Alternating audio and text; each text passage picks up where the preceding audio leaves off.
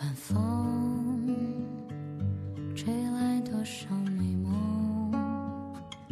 吹来多少轻松，吹走无数人 h e l l o h e l l o 这里是基金电台，我是晶晶，我是鸡鸡，我们又见面啦。嗯，然后今天录音的环境颇为惬意，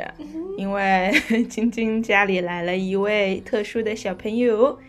他就是我们的渣渣辉男士，刚刚丧失生育能力的一只奶牛猫。嗯，嗯，然后我们今天的封面应该是他的照片是吗？是我我刚才到晶晶家，大概给他拍了差不多八百张照片吧。对，疯狂撸猫一小时，对，然后沾了一身的毛。太可怕了，因为他在掉毛，我已经呵斥他的母亲 把粘毛器给我拿过来了。嗯，好，那我们要录什么呢？嗯，我们今天其实会要新增一个特殊的小环节，嗯嗯，因为我们在之前也跟身边的朋友或者是朋友的朋友稍微征集了一下，就是基金电台已经录了十期了嘛，所以也想问一下大家对于我们前十期的节目啊、或者是我们今后要录的一些内容，有没有一些建议或者是意见？所以呢，在今天节目正式节目开始之前，我们要先来一个雪片般的读者来信的这样的一个环节。但其实我们今天的这一期节目，大概像之后也会做成一个定番吧，嗯因为我们今天大概就是听众来信和我们的文艺生活嗯大推荐。嗯，这样子，大概就会每两个月差不多有一期这样的节目。对。然嗯后其实其实就是，嗯。当我们没有什么正经的主题要录了的时候， 我们可能就靠读者来信和文艺生活大总对结来冲冲数。对啊，那其实比如说我们后来听的什么跟宇宙结婚 节目，他们也会做呃日剧，比如说跟日剧结婚，跟日结婚，然后就跟是电影结婚，对，就是这样子的文艺生活大总结，嗯，也蛮有意思的啦。就是我们在梳理过去的文艺生活的过程中，就是还是有蛮多新的想法。嗯嗯，那我们就先来听一听被我们的听众来信，我们听众来信都是被我们问来的，对。然后一共有几个雪片？大概有三四个吧。嗯主要其实是有一个雪片会比较多，也是这个话题的起头，是因为我去上海玩的时候，我有一个朋友，他现在叫路人甲，非就是一一定不能出名， 就是 OK 说出名字。他就跟我说他，他之前我们录的有一期，就是我们呃三十岁无法回答的问题的那一期，嗯后面有讲到爱情跟婚姻嘛。 OK 然后他觉得，嗯，他很不服，他觉得我讲的一些观点非常的 不 OK， 好的但是他也没有办法顺着网线爬过来打我。 好的，就没有一个可以反驳的渠道，所以嗯他就想要反驳一下。我就说 OK 啊，那我就给你一个机会，你来反驳一下。好，嗯，那我们现在听一下他是行，那我们他先想要念说什的么？吧。但其实他前面也没有呃在反驳啦，我先念一下他写的那段话哦，因为我下午有问他，嗯、有问他说有什么建议，他说那我 就是，那我他 太长了吧？然后我就，他就说他有可能是来砸场子的，然后我就说了一句，我说若批评不自由，则赞美赞美无无意意义义。好，然后下面他就开始说，一个不愿透露姓名的忠实听众路人甲同学说，若批评不自由，则赞美无意义。晶晶搬出这句话，把我砸得相当感动，于是有了这四百字的感言。对不起，年纪大了，打不出八百字作文，打个对折。首先感谢基金电台的存在，填充了我的空闲时间，因为每期真的很长很长长，不过每次居然都耐着性子听完了。自我剖析了一下，有两点：一是因为真实，因为真实所以感动，毫无章法的剪辑， 毫不做作的聊天方式，全凭自己喜好挑选的 BGM，莫名的丧，突然的燃，这些奇奇怪怪的元素揉在一起，反而产生了让人舒服的化学作用。能听到真实的声音是件幸福的事。当然，也因为真实，对于某些观点的看法，嗯，对，没错，我就是在吐槽某金主播因情感史匮乏导致爱情观片面。 观点当然没有对错之分，但第九期听得我想钻进电话筒里掰扯两句。另一点呢，纯属个人爱好、八卦、好奇主播的情感故事。然而每次嗨啦一下，但每次一聊到这点，都会戛然而止。第九期直接深切 BGM 来凑被六粉的心情，呵呵（括号手动微笑）。也许还有更多的点我自己没有注意到，只能浅浅的说两句。最后不免俗的祝福一句：祝两位主播玩的开心，嘻嘻。那我们先感谢一下这位不愿透露姓名的路人甲同学。嗯对，然后这只是开始，但是他不是之前跟我说了他要反驳我们的观点嘛，嗯所以我就他对他对想要反驳什么？我就厚着脸皮问了一下你到底要反驳什么，然后说他开始说他他说我不说，我说这个板块本身就是因你而起的，你现在不对啊说你要干嘛？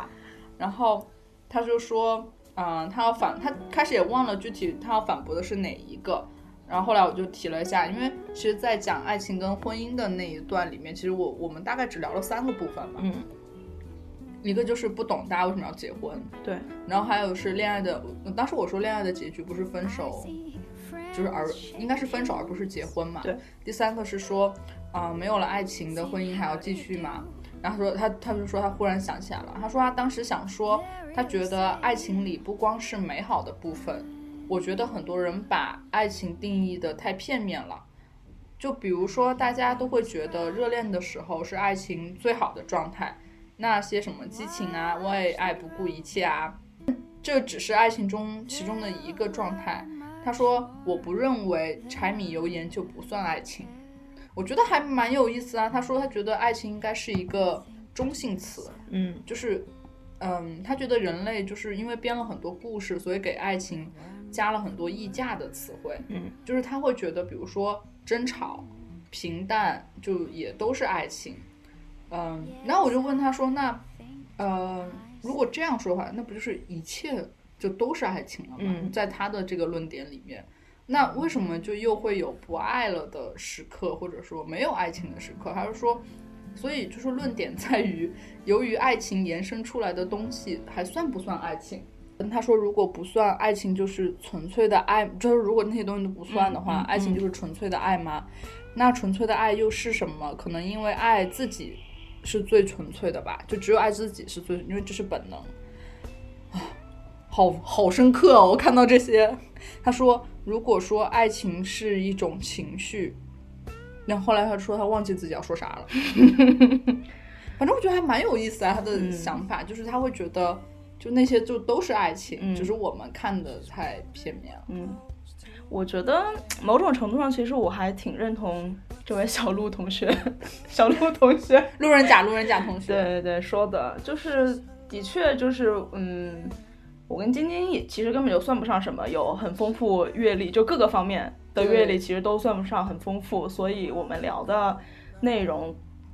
肯定也必须是我们两个人所经历过的对一些事情，所以说，嗯。可能除了路人甲同学之外，还有很多其他的听众都对我们的故事或者是所谓的这些一些结论性的东西都感到不认同或者是怎样，嗯但是怎么说呢？嗯，我觉得我还是蛮同意他讲的那个，就是爱情其实是包含一切好的和不不不好的东西，嗯包括像它里面讲的说，嗯，爱情是有美好的、甜蜜的回忆，然后也会有争吵和，比如说不信任或者怎样。那我觉得恰恰是因为这样，所以就比如说你你喜欢一个人，你爱一个人，你才会希望为了维持跟他的这一段关系，你才会去跟他去争吵，嗯，或者是质疑，或者是冷战，或者是斗争 之类的。当这段爱情不存在的时候，你可能连这些动作你都懒得做了。嗯所以我觉得那可能就是爱情消失的时候，哦，哦嗯，哎、你就解可能那个就是不爱了，就是你甚至连争吵的欲望都没有了，就你随解便决吧。了我他没有回答的问题耶，因为后来工作繁忙就去加班了。啊，OK，他就说这个问题太宏大了，需要当面讨论。嗯，是，而且我觉得也不是说我们在这儿讨论的爱情就是爱情的唯一的形式了。当然啦、嗯因为我们就是，他就说因为经验匮乏导致爱情观片面的我们呃的对我啊的我， 我觉得就是可能所有的人类这辈子可能都没办法形成非常完整的爱情观吧。因为大家的经历都不一样嘛，对，所以就本身也没有一个说统一的标准，或者说一定要形成到怎样才算是成熟的。对，我觉得可能到人类灭亡的那一天，人类的爱情观可能都不是最完整的。对啊，就反正就希望大家多多可以向他跟我们讨论一下，这样对也蛮有意思的。是，因为毕竟电台就是一个听上去像是一个单向输出的，嗯，呃平台，所以就要有读者来信或者听众来信，我们才能知道大家就在听我们电台的时候是什么样的一种感受。对。然后就剩下的就是有一些被我问来的听众来信， 嗯、大部分是表扬啦，嗯我就不再念了。好的。然后有有朋友就说说他大概有两个晚上睡前就听我们的节目，嗯然后都是定了三十分钟关闭，然后每次都听到突然没声音，然后清醒到失眠。 因为还有朋友就是就是说听我们的节目会伴随着思考，然后刚刚那个嗯失眠的朋友，然后也说就是会思考，我觉得还蛮有意思的，嗯而且好像大家都就是好像听电会听电台的朋友们中有。很大一部分是会在睡前听电台。嗯其实我个人是不会这样子的，我是会就是在做事情，或者比如说我在看书的时候，或者嗯我在做家务的时候，我会听嗯电台。嗯哦，我是上班路上下班的路上听。啊，就也有一大部分应该都是上下班路对上，就包括通勤刚路上刚那位路人甲和我之后就是的朋友也说到是通勤的路上听，对，包括小黑他也说过，嗯诶，再次 Q 到小黑了哟， 就他也说一般是上下班的路上听，嗯，然后我觉得睡睡前听的话，我们这么聒噪的电台，对啊，就是大家还 是大家还是好好睡觉吧。对啊，听一些就是轻松，然后放松安稳的，对，就我们俩这么聒噪，还是算了吧。是。还蛮有意思的啦，就是能给大家带来一些启发。嗯，但我也经常会想，就是，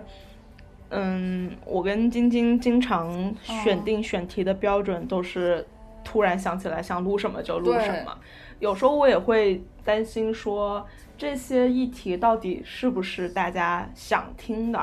但其实还蛮有意思，因为我下面要讲的这位，嗯嗯、也是不愿透露姓名，但是现在离我们录音室最近 的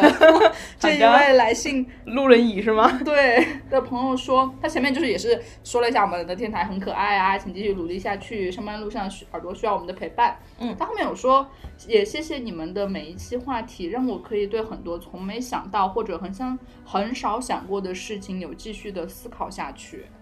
我觉得嗯，还蛮有意思的啦。就可能因为我跟鸡鸡是两个平时很爱想东想西的青年， 所以就会有一些所谓的，嗯，奇怪的想法，对急需表达。对。然后，但其实我们的朋友或者我们身边的人，就或者是年轻人吧，大家并不是说没有这个想法，只是可能没有一个契机对，去想这些问题，或者是觉得哎，诶想这些问题有意思吗？或者是这样子之类的。嗯，其实我们还是想，也是想聊一些我们正在经历的一些事情啦。嗯所以我觉得最开始做这个电台应该也是，反正我是这么想的啊，就是可能也会根据自己身身边的人或者是自己正在经历的一些事情，然后来聊一聊，聊聊自己的想法。当然，大家可能听到的一些内容自己没有经历过或者是怎样，但我觉得这种过程还是挺美好的。 所以包括呃，我们离我们最近的这位路人乙听众，他有说我们啥时候办线下见面会？ 我觉得我们反正也每天见，对，还蛮有意思的啦。对，希望我们就是可以订阅破百的时候抽奖吧。嗯，对，我觉得抽奖比线下见面会对两位主播来说挑战没那么大吧？对线下见面会这种事情，这太毕竟可怕了毕竟大家都是社恐，对，嗯，我们就还是声音声音交流吧，见面就算了。嗯好，那我们今天的第一个环节，听众来信嗯，就结束了。就结束了。希望大家听到这一段的话，后面有什么想说的话，可以给我们，比如说在电台节目下留言啊。嗯因为其实现在我我每期看到有评论，都还蛮开心的。对，而且我都就评论的话，我都会回啦。嗯，对，积极都会回哦。然后啊、或者微博给我们留言也可以。嗯，然后希望多多听到大家的声音。嗯，然后我们就来到今天的第二趴，也是我们之后的定番节目，就是主播们的文艺生活大曝光。 也没什么可曝光的。就平时其实也都曝光过了，对，嗯，只是来一个总结而已。对，所以其实录这个也是想跟大家分享一下两位主播在呃书，然后剧、电影、音乐，然嗯演出后演出等等方面的就是也不能说品味吧，就是不能一些就是喜好吧。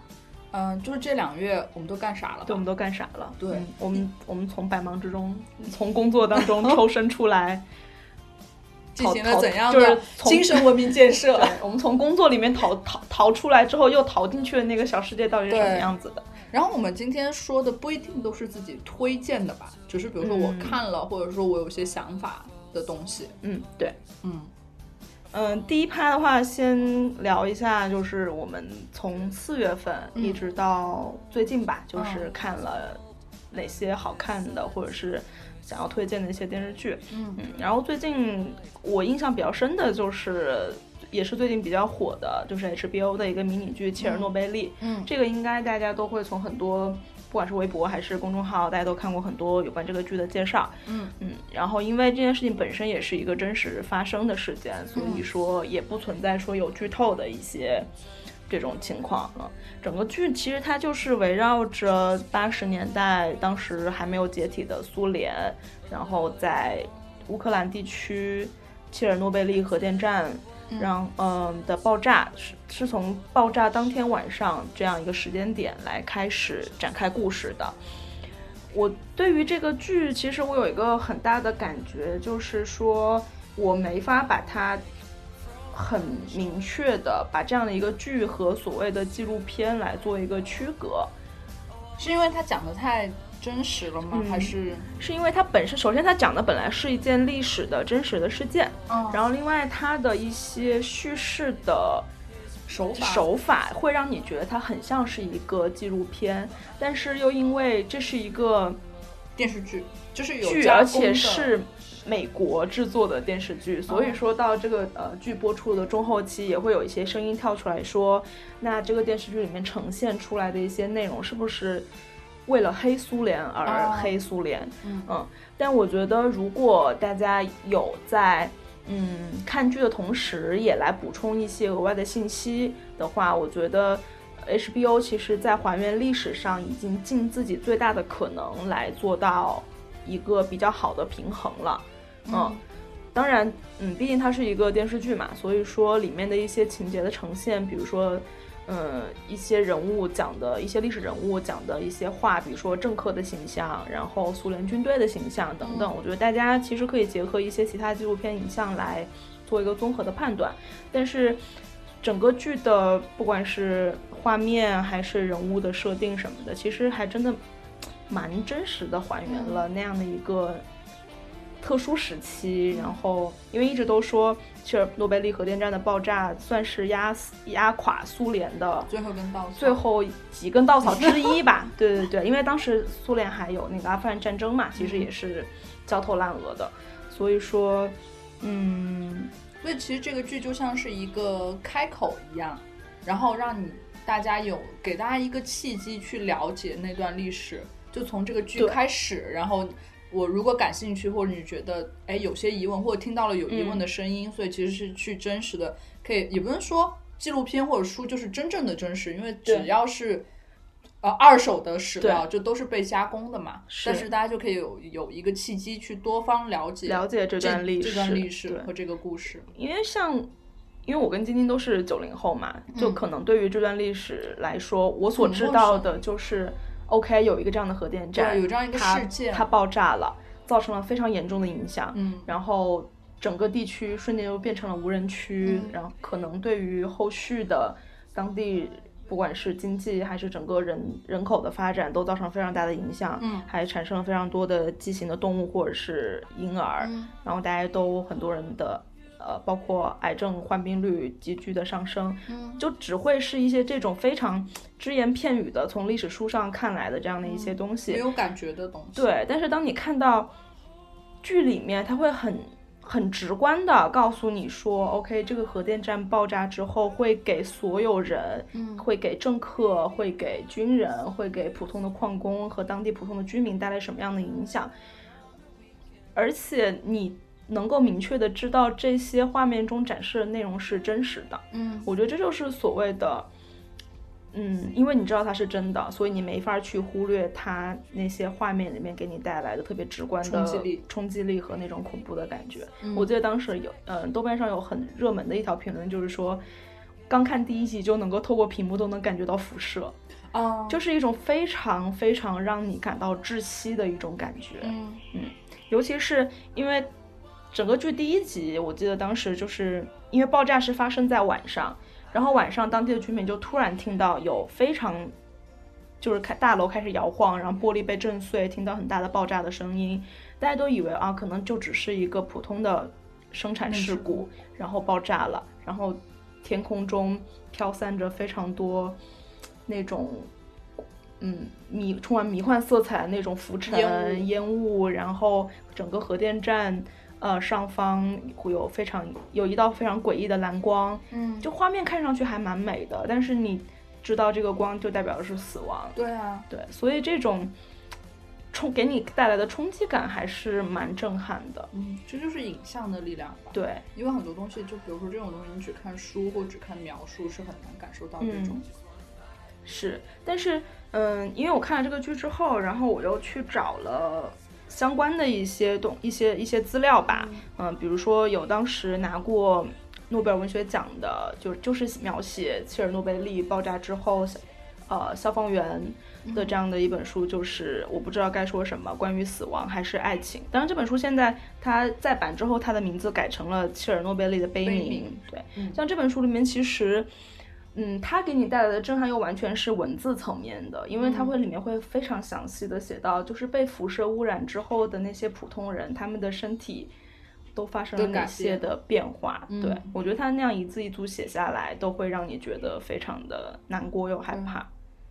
嗯那还有就是其他的想要推荐的吗？就是这部剧延伸之外的，嗯，我觉得还有另外一部就是 Discovery 的一个纪录片叫《抢救切尔诺贝利》，啊那个里面其实也会有大量的一些史实性的一些照片，嗯包括就是当时爆炸发生之后，那在莫斯科的当时苏联政府啊、呃因为是当时的。那个主席是戈尔巴乔夫嘛，就是这些嗯政客们他的反应是什么？嗯，都是一些当时的一些史实的资料，我觉得这个也是可以给你在看剧的时候做一些史实性的补充。嗯嗯。所以这个剧，因为最近真的是好火，就大概对我的朋友圈就基本上每天都能看到有人在推荐这部剧，无论对是最开始还是说看完之后的一个评论，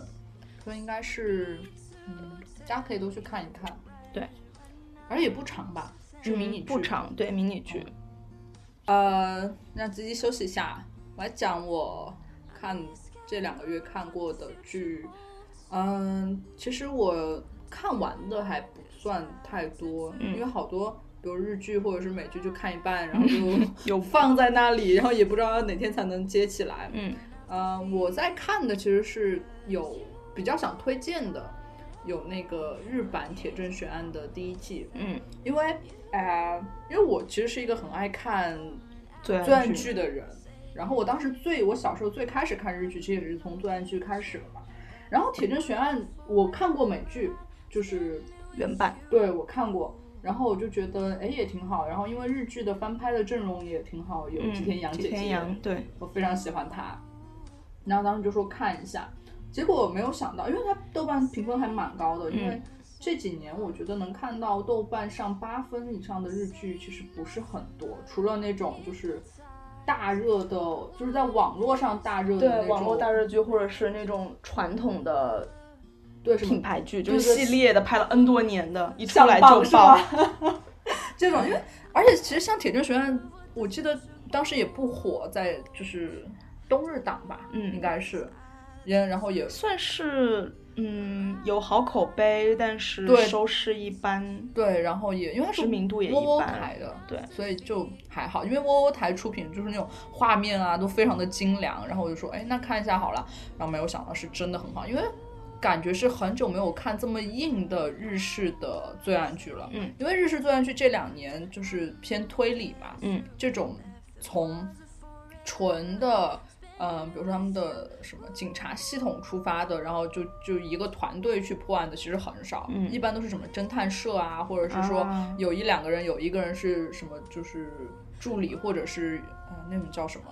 就是协助破案，但比如说是大学教授或者是就其他行业的人，专家团队，对对对对对，这种，然后纯的一个警察团队的去破案的其实很少。然后其次呢，它没有什么感情故事在里面。嗯它每一集它的特点是，他们破的是就很多很多年前尘封，然后之前没有破过的案子。他们其实，在过程中推理的部分是是弱的，但是他们主要是故事讲得很好，嗯就每一个很多年前的案子的故事都能讲得扣人心弦，而且非常的冷，并不是觉得我放了很多的感情进去，或者说我带着观众去看一个无论是悲伤的还是欢乐的故事，而是它就是很冷静的，你感觉这个剧是很冷静的在讲那些很多年前的事情，只是把真相展示给你，并且看到后面你会觉得还蛮惨的，就是这个他们的团队每个人身上其实都是有比较悲惨的过去，嗯，然后让人觉得哇，因为他讲的议题很多都太沉重，很沉重，所以就真的是觉得很久没有看过这么硬的日式的罪案剧了。对，而且还没有恋爱题材。对，真的是这中间也没有什么感情戏份，因为我觉得日剧经常就是本来是很严肃的职业剧，嗯本来讲的好好的，然后突然插入恋爱情节就嗯。奇奇怪怪对了。，然后这部剧就豆瓣评分也蛮高，因为它第二季也出了，然后分就水准依然在线，所以就嗯可以推荐大家看一看，就《铁证悬案》的日版。嗯嗯。然后我突然想到，就是因为刚刚晶晶说《铁证悬案》是调查过去很多年的一嗯些老案子嘛，然后我突然想到有一个剧，其实它算是搞笑奇怪那一挂，就是《时效警察》，啊，嗯对，小田切让演的，对，这是很多年前，很多年前的剧，但是现在好，就前段时间说第三季啊就可对能对原班对人马要回归，然后大家都觉得赶紧出，赶紧出。啊，嗯，因为《时效警察》他就是说小田切让这样一个男主，他演的这个警察，包括他们整个部门，都是特别奇怪的一些呃人员嗯构成的。然后呢，小田切让他本身他的一个兴趣爱好吧，就是去调查那些已经过了时效期的啊一些罪案。嗯所以说，即便是他找出了真相，他也不能没够有办，法，对他也没有办法去把那个犯人去抓来坐牢或者对怎样。对对，然后整个那个剧也是会有一些特别欢脱、特别奇对怪对的一对些对剧对情是。轻松的，对，所以我觉得大家也可以看一看。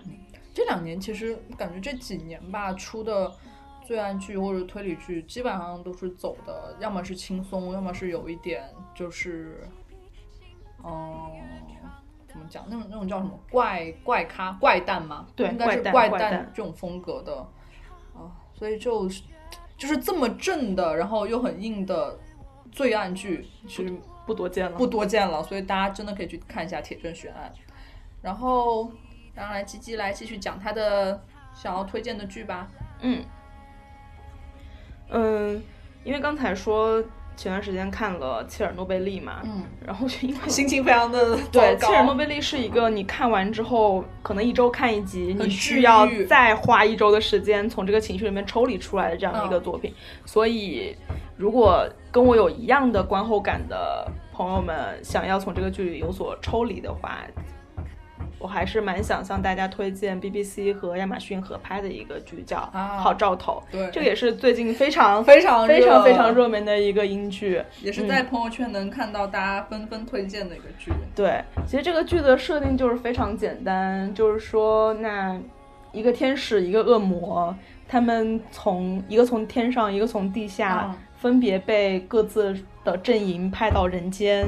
然后。恶魔就是到人间来诱惑大家做坏事，那天使就是到人间来鼓励大家向善，这样这样。但是因为这两个作为这种呃外派人士，他们在这六千多年当中居然成为了好朋友，这个嗯，然后呢，在呃这个故事的开头，就是说这个恶魔突然就接到了指令，说撒旦之子出生了，然后把撒旦之子要把他送到人间来，哦把他跟另外一个家庭的小孩儿做一个交换，然后换完之后，就希望能够让这个撒旦之子。在人间开始成长，最后在他十二岁的时候，突然使用要使用他的恶魔之力，带来一场世界末日。啊，嗯，这个故事开头就是撒旦之子的出生，嗯然后他那个小孩就被来到了人间。然后呢，那恶魔跟天使就觉得说，那不能这样呀，不能有世所以界恶末魔日。跟天使是联手了，是吗？对他们两个联呃手，就是觉得说，嗯、那能不能让这个小孩变好？我们阻止世界末日的发生。所以整个故事就是你会觉得说很奇怪的一点就是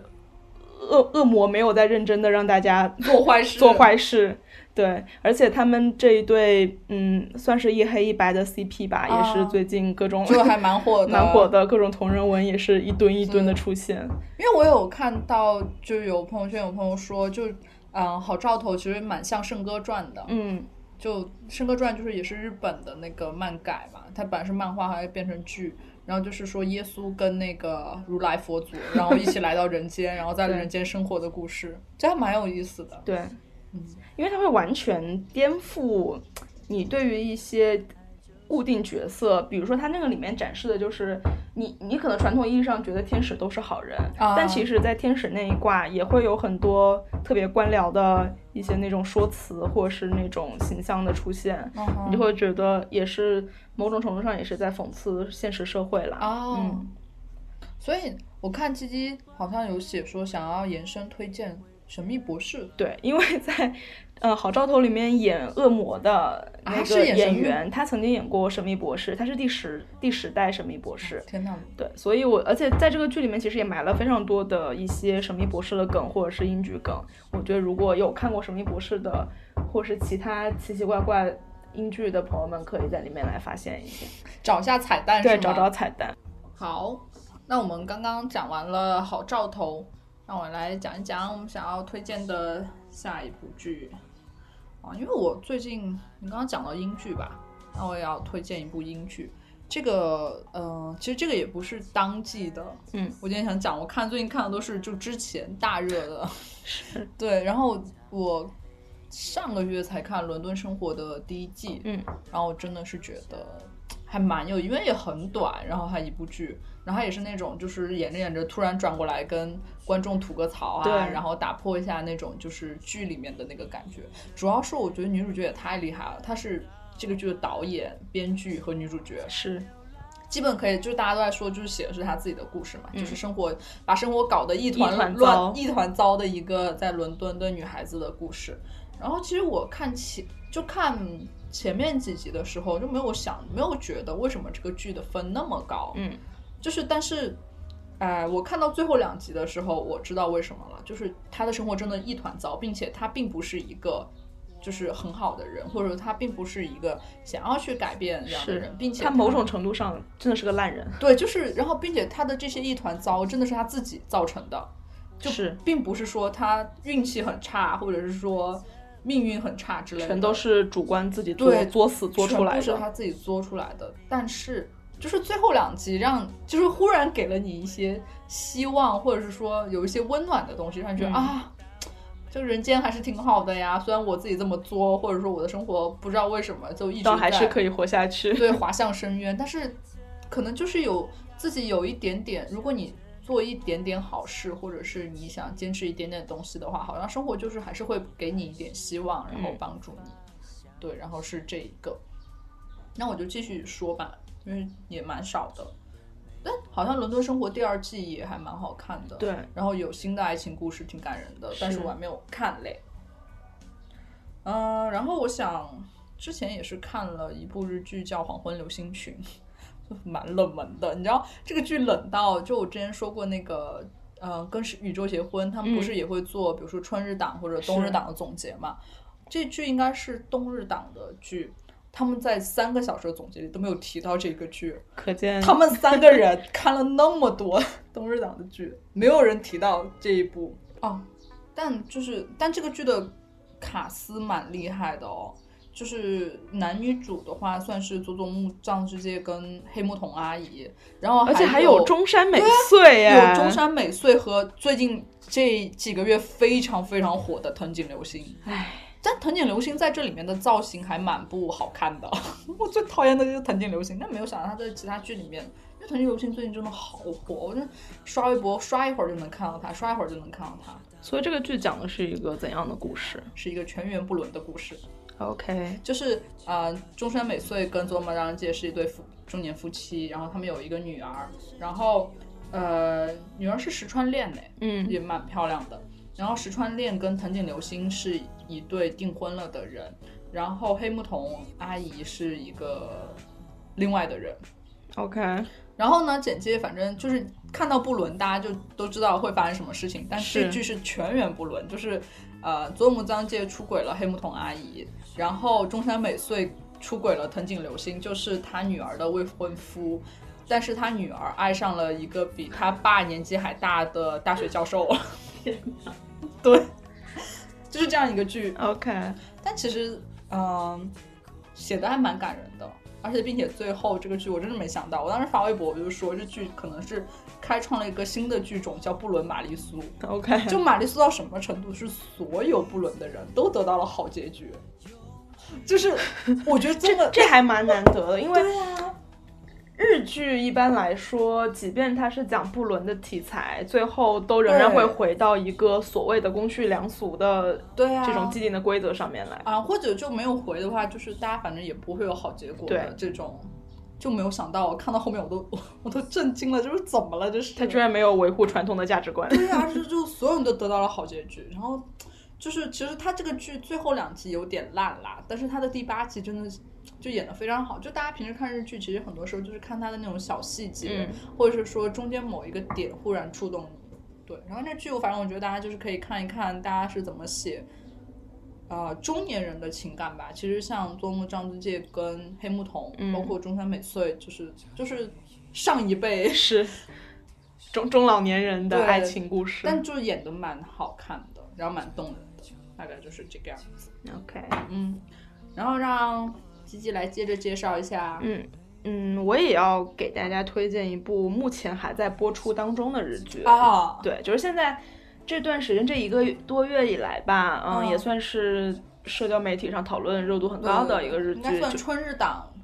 话题最高的一部了吧？算是吧。因为极这高那一部算吗？哦，极高准。点下班。其实我是很爱看日剧的人嘛，嗯但不知道为什么我因为春日档而，且你那么喜欢极高， 对我春日档一部都没有看，极高和那个高高高高桥医生就是，对啊，高香算我现在最喜欢哎的男演是员吧，高桥医生先生，自从四重奏之后就开始被频频当做大帅来使用。但是他那一部，我开始因为看春日档介绍的时候，我以为他那部会爆哎，因为但其实没有，我因为他那部看上去就是会很多网络热剧，大家会因为叫《东京单身男子》嘛，然后也是很追热点的那种剧，然后也没有爆。然后极高那部算爆了，因为他从第一集开始就爆了，就各种截图，各种公众号哦疯狂引用。因为那段时间国内是在讨论啊九九六这件事六，情，嗯，天哪！但我没看，我这春日档一部都还没看。没关系，你可以慢慢播，你反正现在也没有播完。对，好，说回来，嗯嗯，我要推荐的就是《轮到你了》啊，这部剧呢，它算是有悬哦有疑大推热理男主吧，因为田中圭啊，对，这部剧它其实讲的是什么呢？就是男女主是一对新婚夫妇，嗯他们刚才就是他们刚刚用自己的积蓄买了一套新的公寓，然后搬到新家，准备开始新的生活。嗯，而且我看他那个剧里面给到的设定，应该从他们家阳台是可以看到隔壁星的是空吗塔的。啊，所以我就是想，哇，这个剧有的钱取景地到底是在哪里？应该感觉是个有钱社区。然后在他们搬到新家的当天，女主就被叫去了开那种类似于，嗯，小区业主委员会的、啊这样社的区这的种那社种区的会议。在那个会议的过程当中，就突然有人提议说，我们要不要写下自己很想杀掉的那个人的名字？啊，大家每日把本人真的太大家太把奇怪自了己想杀的人的名字写在小纸条上，然后放到一个抽奖箱里，然后每个人来随机抽一张，然后来玩这样的一个交换杀人的游戏。这这这这这啊，是，当然它的一开始可能只是大家觉得可能就是一个玩笑话，一个一个一时冲动来可是这组起的这样的一个局，但是没想到当他们这个游戏结束之后，每个人抽了纸条，真的开始陆续的死人了。真的吗？对，但是啊，是， 但就因为因为这个剧现在还在播，它一共二十集，然后啊这么长这这周才刚出到第九集，所以说所有的谜团。一个谜团也接另外一个谜团，还在持续的铺垫当中，也没有到真正大结局，所以其中的一些剧情我就不跟大家具体来讲了这。剧吓人吗？嗯，这个剧的话，里面会有一些让你感到脊背发凉的镜头，嗯，那我还是不要看。但是它没有很过于血腥，也没有说有特别特别暴力的一些情节的出现。我我记得好像去年有一部，就是也是讲社区，然后来到了一个新的社区，就是社区很可怕，就是小田切让的一部剧，我给忘了。啊，我知道哦就那那部个，就感觉很吓人，是是然后没是看。对，我觉得日本人还是在拍这种偏惊悚啊，或者是悬疑的剧或者电影上蛮有或一者套的。心理是，而且我觉得轮到你了，这个剧它，嗯，它会给你的一种感觉就是，因为它里面的人物非常多，你想想一栋公寓楼里面。呃，可能也平均分布了二三十户人家，哦每一户人家会有很多人。是所有人都参与了这个游戏嘛？嗯，其实不是，只是一部分住户参与了游戏，而且他们写的自己想杀的人也不一定是这栋楼里面的，也会有哦自己、就是社会上的一些人，但是真的就是每一集都在死人，天哪！而且写的都是这个住户里面曾经写过的过名字，字，而且你在看这个剧的过程当中，你会跟着主角一起去推理，你会觉得说，哎，这个人看起来很可疑，可能他就是真正的哎所以凶他手。们不知道是谁写的，对吗？只是大家写出写了之后放进那个要抽的是箱子是是，现在第九集就是他们已经开始在自己来各种分析和推理，来互相问，比如说你这个纸条上你写了谁的名字，然后你抽到的又是什么样的名字，他们试图来找出那找些人出这个背后诡异的事情到底是怎样的，因为在这个里面有。只有两到三个死者是明确给出了镜头，告诉你是谁杀的。啊，但其实很多人看起来他们的死的背后应该是有一个其他的人唯吗一的凶手。啊，对天哪！而且我知道这个剧好像是有延延伸剧吗？还是对，说有因为他有一个番外，对它有嗯同、同步在播，是我觉得也蛮神奇的。对，所以嗯我觉得喜欢看推理的，或者想要跟嗯主角们一起来猜猜看最后幕后的这个黑手黑手到底是谁或。者喜欢田中圭的 对，他在里面那个角色真的非常的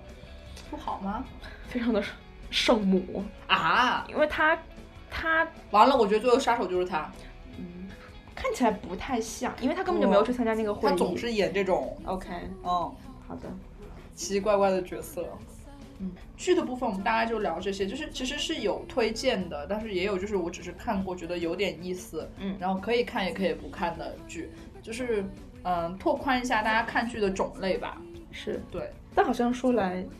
种类也还蛮固定的， 就是有大量的悬疑罪案剧。对，因为我我我我个人是蛮爱看罪案剧的，就每一季无论是美剧还是啊、呃日剧，我都如果是新剧的话，我都会先看一下大家的罪案剧有什么。嗯啊，包括我最近，因为我应该是这几年唯一在还在追的美剧，嗯、基本那个基本演绎法也回归了，因为那是我很爱看的一个罪案剧啦。 OK，嗯，可以推荐大家看一下。现在也是第七季，也是季中季了。虽然从第四季开始，每一年都在说今年这一季是不是季中，然后到年末就啊又续订了，开心。但第七季应该是就是官方宣布的季中了。剧啊中啦，好，那我们接下来聊一下电影。好的，其实我们之前会有写 round down，大家要推荐什么嘛？我发现就这期推荐都是我没看过，然后我推荐的都是， 要么就是很多年前就已经大热过，是那么就是很多年前的东西，因为这些推荐的，我看这些，比如说有最近比较热的吧，嗯是你先来讲。好，嗯，我嗯。我要给大家推荐的这个电影是《合同之下》，然后它是一个算是动画长片吧，嗯而且是有一点奇幻题材。其实大家听这个名字“合同之下”就知道，哎其实合同提到了合同。嗯，我觉得对中国的观众来讲，合同算是一个很熟悉的一个熟概悉又念吗陌？生吧，就是对知道是什么，但而是且知道它大概长什么样。对，但是就是大家也没有说有很多的影视或者是东西去描写它，对或者平时没有机会去接触到。，对，因为它它算是日本的传统的妖怪。然后它这个故事呢，讲的就是它一开始其实是会回到日本的五十年代，嗯在那个时候人是可以看到妖怪的，啊，就是嗯，就它的设定是它的这样设定人是可以看到妖怪的。整个电影的背景，它在一开始会简单的交代一下这个背景，就是当时还是武武士统治的那个年代。嗯那可能有一些呃面临着一些城市的建设，那可能一些田地呀、或者是水塘啊，就因为建设的需要需要被填平，或者是把它推翻。嗯那当时这个电影当中的那个主角，那个合同，在他小的时候，他的父亲作为合同的父亲吗？合同的父亲，就是大合同。大合同，他的爸爸为了说希望武士能够保留住那块水塘，因为合同是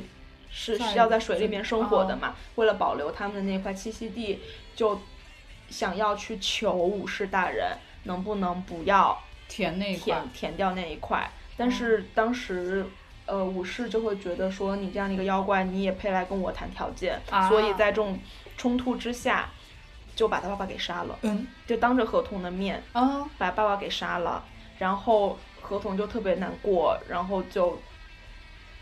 故事就从这里开始，啊所以就回，然后现在视角又切回到了现代，然后有一现代现代社会，对，然后有一个小男孩儿吧，嗯他就某一天就是在他家附近的一个河床，就突然踢到了一块石头，嗯他就挖出来，他就以为是一块化石，结果化石，然后他就拿回家把那个石头洗一洗，发现就是千年前的那一只河童，啊，嗯嗯嗯， 嗯，你要这么聊我？不是那啊， 合同是可以活那么久的是，哦，所以相当于说。因为这个小男孩把他从河床里面重新挖挖出出来来，所以河童这个这个河童又活过来了。哦但是他一直都，嗯，怎么说？就是他就算是小男孩，算是他的救命恩人哦吧，所以他就一直在小男孩家里面跟他的家人一起生活，嗯而且小男孩就是父母，包括还有很可爱的妹妹，就待他就像是自己家里成员一样。嗯但是对于合同来讲，他还是很想说，嗯，因为他曾经目睹过自己父亲被人类杀死的哦这样一个不愉快的经历，所以就是他们但跟还是人他还是人类会的觉一得个对他还是会觉得说，嗯，跟人类是不能够一直生活在一起的，他还是想要回到自己，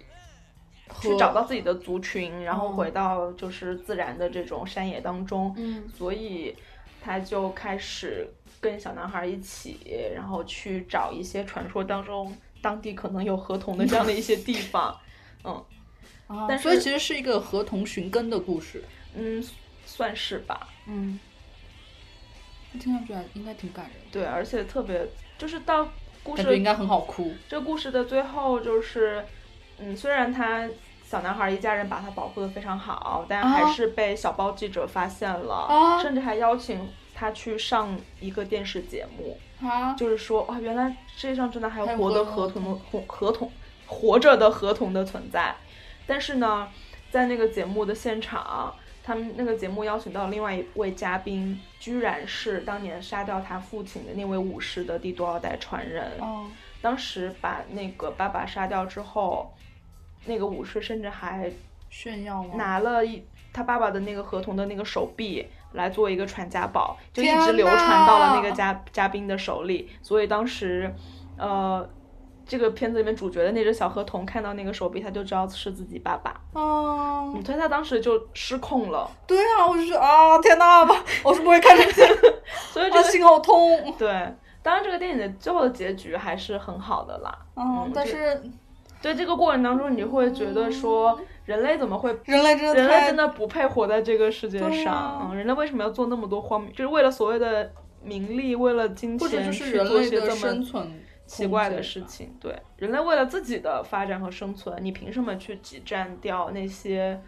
跟你共享这个星球的其他生物的空间呢？天哪，太惨了，嗯，太残忍了，这是也这个电影非常的好哭，感受感受到了。刚说那段时间，尤其是，他看到他自己爸爸的手对臂，啊然后他失控，他去爬东京铁塔，嗯，嗯，然后因为就大家后面大家都在追嘛，所有的记者都扛着摄像机说快就是要去拍他对啊怎样，然后嗯他就爬到铁塔上就就又特别委屈，又想爸爸怎样的，哦特别可怜，嗯今天还是父亲节，啊，对哦，哦，是我觉得那反正就是一部非常适合在夏天看的一个电影。是冬天看会哭死是 吗？是心我体又寒心又寒，对夏天至少暖和一点。对，而且我看完之后我会对合同有一个改观吧，嗯，可能是因为他在里面画出来的合同会比较的可可爱，爱而且是那种小男孩的性格，嗯，就喜欢玩水啊，然后性格又很单纯、很善良，会让嗯你觉得是一个很美好的一个角色。但当然，日本的其他的影视剧作品里面，有时候会把合同画的很很丑啦，对，就很吓人。啊，嗯，啊，天哪，好棒啊！是希望大家都可以去看一下这部电影。，对合同之下。嗯，那晶晶，你有什么要推荐的吗？天哪！ 我们从一个非常充满童真的电影，来到了一个充满年纪的电影，因为我还蛮奇怪的，就是有很多，其实现在回想起来，有很多我们在高中，或者是我们初中，甚至我们大学很火的时候，主要是初中和高中很火的电影，嗯、那个时候很火的电影，但我们其实都没有看，嗯然后后来就也莫名其妙的，就是好像那个电影听闻了很久，就像看过了一样，但是其实并没有真正的就是第一视角的去品味过它。然后最近就发现了很多这样的电影，所以我这几个月吧，其实看的电影都是差不多这种类型，就是一听名字大家都哦都知道这个电影，但其实反正我是没有真正看过的这样的片子。我又说两个吧，一个是《革命之路》，嗯然后一个是《夜宴》，哦，真的很年代很久对远啊了，，就是这种片子，就是啊，一听大家都听过，但是就是没有看过，嗯就觉得还蛮神奇的。然后呃，我看这两片子，其实有一个契机，是因为我家那个电视是有机顶盒 OK 然 后是在里面发现了这俩电影，然后一看，哎，好像也，嗯，就大家蛮多讨论，但是也没有看过，所以那就说看一下好了。就先说《革命之路》吧，嗯呃，基金应该看过这个片子，嗯、就是觉得真的是很好的电影，就是好的电影，你看上去就是有一种电影的感觉。然后讲的是一对中年夫妻，也算中年夫妻吧，对，然后就是生活陷入了一种感觉像是平淡，或者是说，呃，我不知道啊，因为我也没有这样的感觉，就是像感觉像是陷入了一个瓶颈吧。然后其就实是是就是典型的描述了中年危机，中年危机加七年之痒对的这样的一种状态。然后他们其实是想改变，然后在改变的过程，其实他们的改变就像是他们的一场革命嘛，嗯，但最后这革命其实是失败了。是然后非常惨烈的结局，然后改编的过程中发生了一些很多的故事，就算是日常，但是是让人觉得，怎么我的生活就变成了这样这样，对会让你觉得挺唏嘘的。明明是对，那么当初那么相爱的两个人，对啊怎么就变成这样了呢？而且你你甚至都不知道那个，就你看完之后，其实甚至都不知道问题在哪里。对，而且你看到这个问题，会让人觉得这这应该怎么办呢？就让人觉得还蛮难过的。是。然后，呃，女主角是温斯莱特嘛，啊，真的演的太好了。而且这个片子当时很大的一个噱头就是说，呃，哦，是他们俩重新演，是吗对，就是说两位主演在《泰坦尼克号》之后的哦再次携手的演出，嗯嗯，但我觉得温斯莱特真的比小李子演的好太多了。 是小李子，哎，所以那年应该是温斯莱特，但他不是因为这个电影拿的，他这个电影《后老来读者》拿对影后，对，拿的奥斯卡影后，然后这个电影应该是拿的金球奖的影后，反正就是真的很好。因为我当时看完之后就写了一段豆瓣的影评嘛，我就是觉得说女主角最后告别时的模样，就是那一段真的演的非常好。但是我我不知道啊，我我感觉如果是女孩子看那一段的话，你就她没有演到最后，她要告别。但是在前面她那一系列做事情，你就应该能知道她其实是想告别了。是他只是在作为告告别之前的一些他觉得自己应该要做的事情。我就说，觉得是女主角最后告别时的模样，实在就是太熟悉了。我觉得是我我的亲人，嗯我不知道是不是每一个女性都这样。就是温斯莱特演出了每一个对这个世界的，对这个世界又敏感又期待，最后平静失望，将告别作为感情高潮的女性。哦我觉得这就是不听呃小李子去讲嗯、呃电脑的那些事情，只是在看他一眼，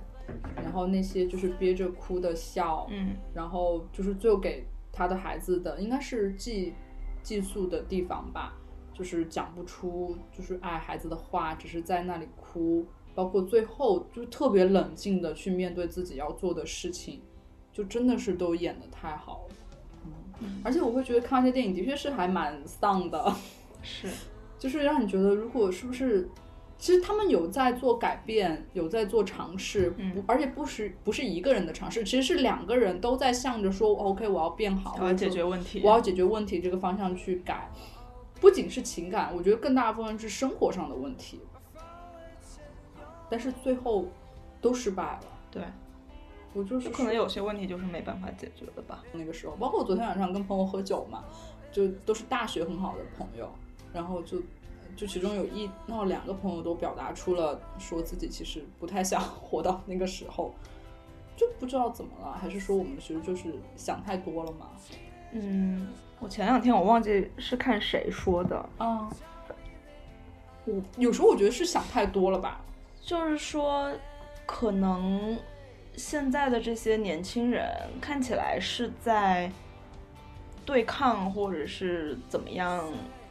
就对抗吧，对抗这个社会上一些现实。但从某些角度来讲，其实是在拒绝进入生活。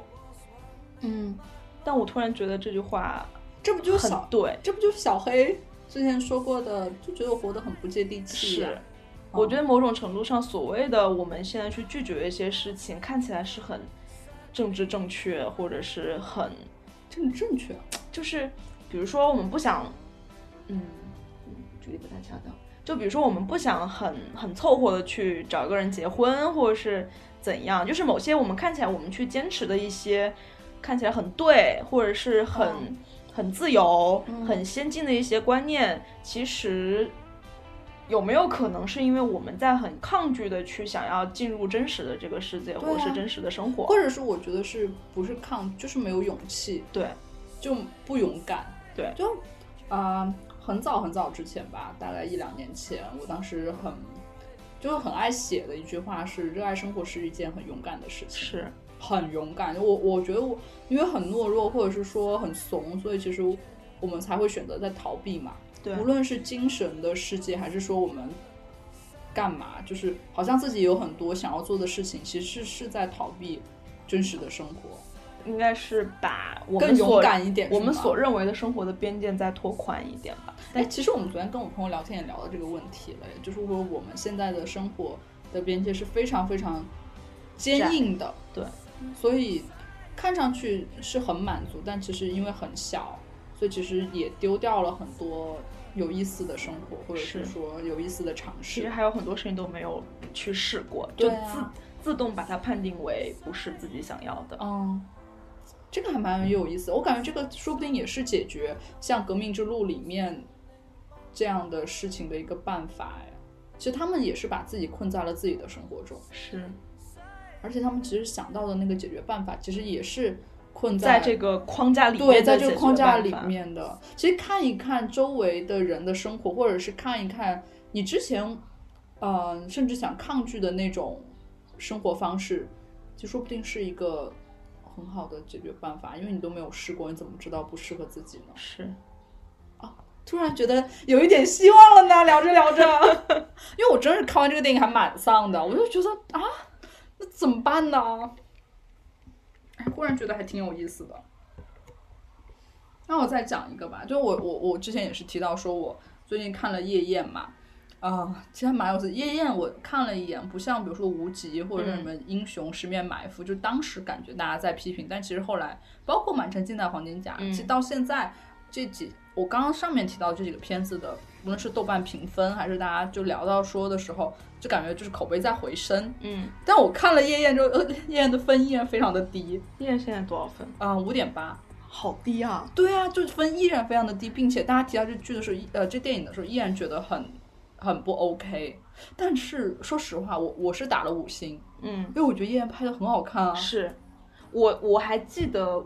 我是上高中的时候看的夜对啊宴，，对啊，所以那时候大家有初中嘛，对我就没看过。然后我当时对这部电影印象非常深的就是电影开头，啊你记得就是太子逃亡那一段，然啊后在竹林里面，然后有很多人戴着面具，啊那一段看起来非常怪异，但是很形式主义的那段表演，我整嗯整个个电电影影我都都是记得很很清楚，整个电影其实都是很怪异又有形式主义的电影是，是，但是我真的非常的喜欢，我真的是觉得，就看完之后，其实我发了条微博嘛，嗯然后我说我认了，我就是喜欢这种形式大于是内容是的东西，它它是美的，这就是很美，因为它是美的，我觉得现在是很少能看到这么精细的活了，对，就是现在拍电影可能是。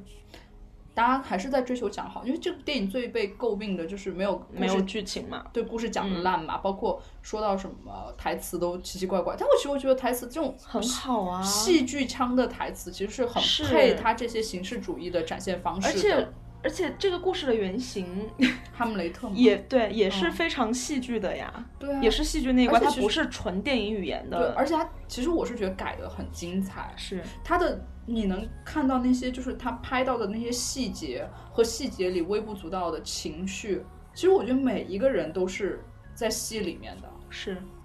然后我就觉得，就看完是就啊是满足的，所以但是就大家啊，现在大家就说，就包括我发微博之后也有朋友评论嘛，就说。呃，觉得如果是夜宴的话，那就算了，因为他之前看成喜宴了。 OK，嗯，但我还蛮喜欢这个，就是，嗯，他细节真的拍的很漂亮，是并且里面的演员都在戏里面，无论是章子章子怡还是说葛优，其实葛优演的真的很好。对，而且看完你会觉得每一个人，你没有办法怪谁，或者是说怪这个故事，或者是怪他的选择，就每一个人在他自己的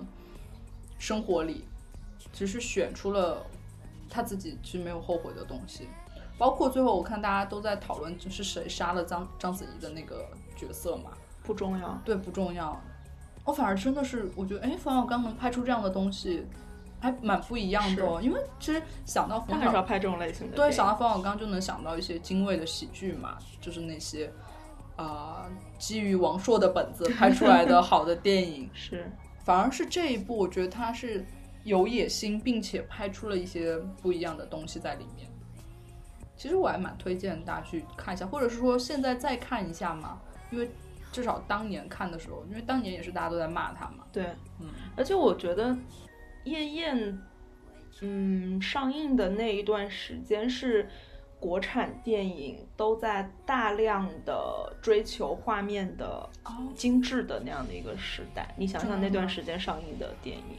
是什么满城尽带黄金甲嗯之之类类的的吗嘛？？应该是《十面埋伏》，然后很其实其实漂亮啊其实从《英雄》开始，对就是对中对国对电影对已经开始在追求这种所谓的大片感嘛，对就画面的精细程度，包括零六呃年，服化道等等的嗯这样的一些设计，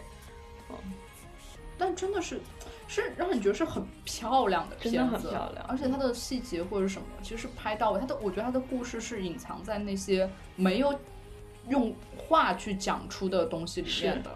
但是你是能感受到中间的情绪。它就是特别典型的就的，它所有的台词风格就是很很典型的言简意赅，对一句废话都不讲。对但是你可能需要在风声雨声中对你去去拿到他要讲的东西。对它每一句背后可能还会有很多的深意啦，对，包括像周迅那个角色对啊，在里面。他一直反复在说越人歌的那几哦句诗句嘛，嗯，嗯我觉得那段好像也火了一把，那哦，几那句诗那，个好像也是是火了一段吧。对对对，就心悦君兮心不知，嗯那对个君不知不是心不 知，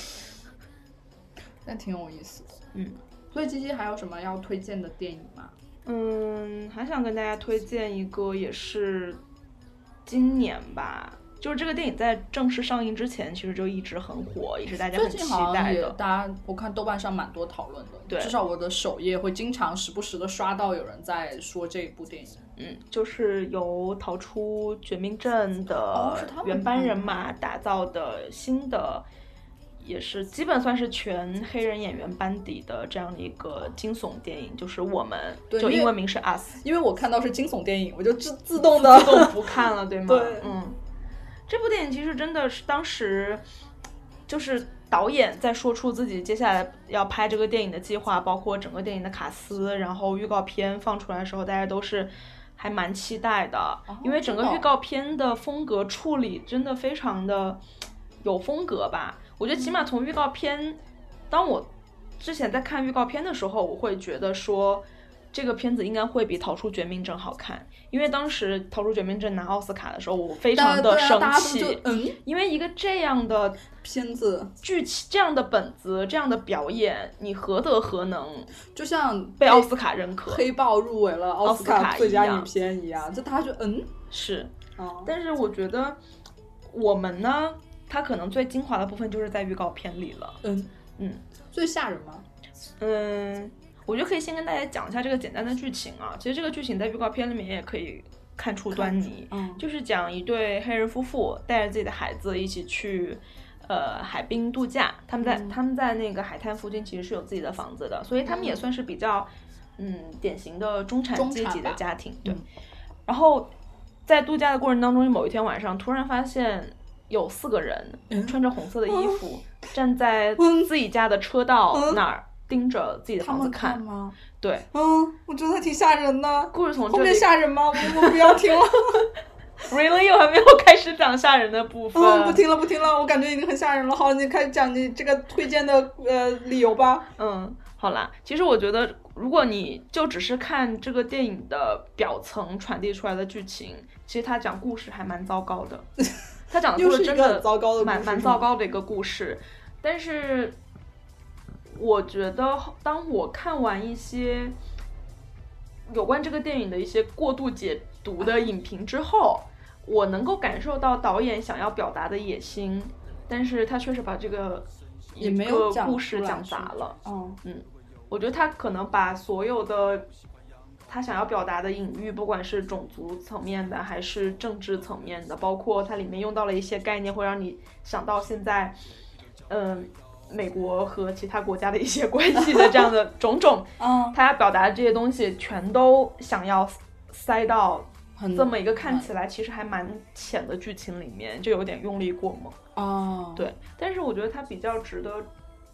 表扬的一点就是它里面的一些剪辑的手法，包括它整体的配乐，嗯都可以给这些剧情加分。但是它的剧情真的非常的糟糕。啊，那推荐大家看吧。嗯，我觉得如果喜欢看《逃出绝命镇》，或者是对于这种所谓的政治隐喻题材感感兴兴趣，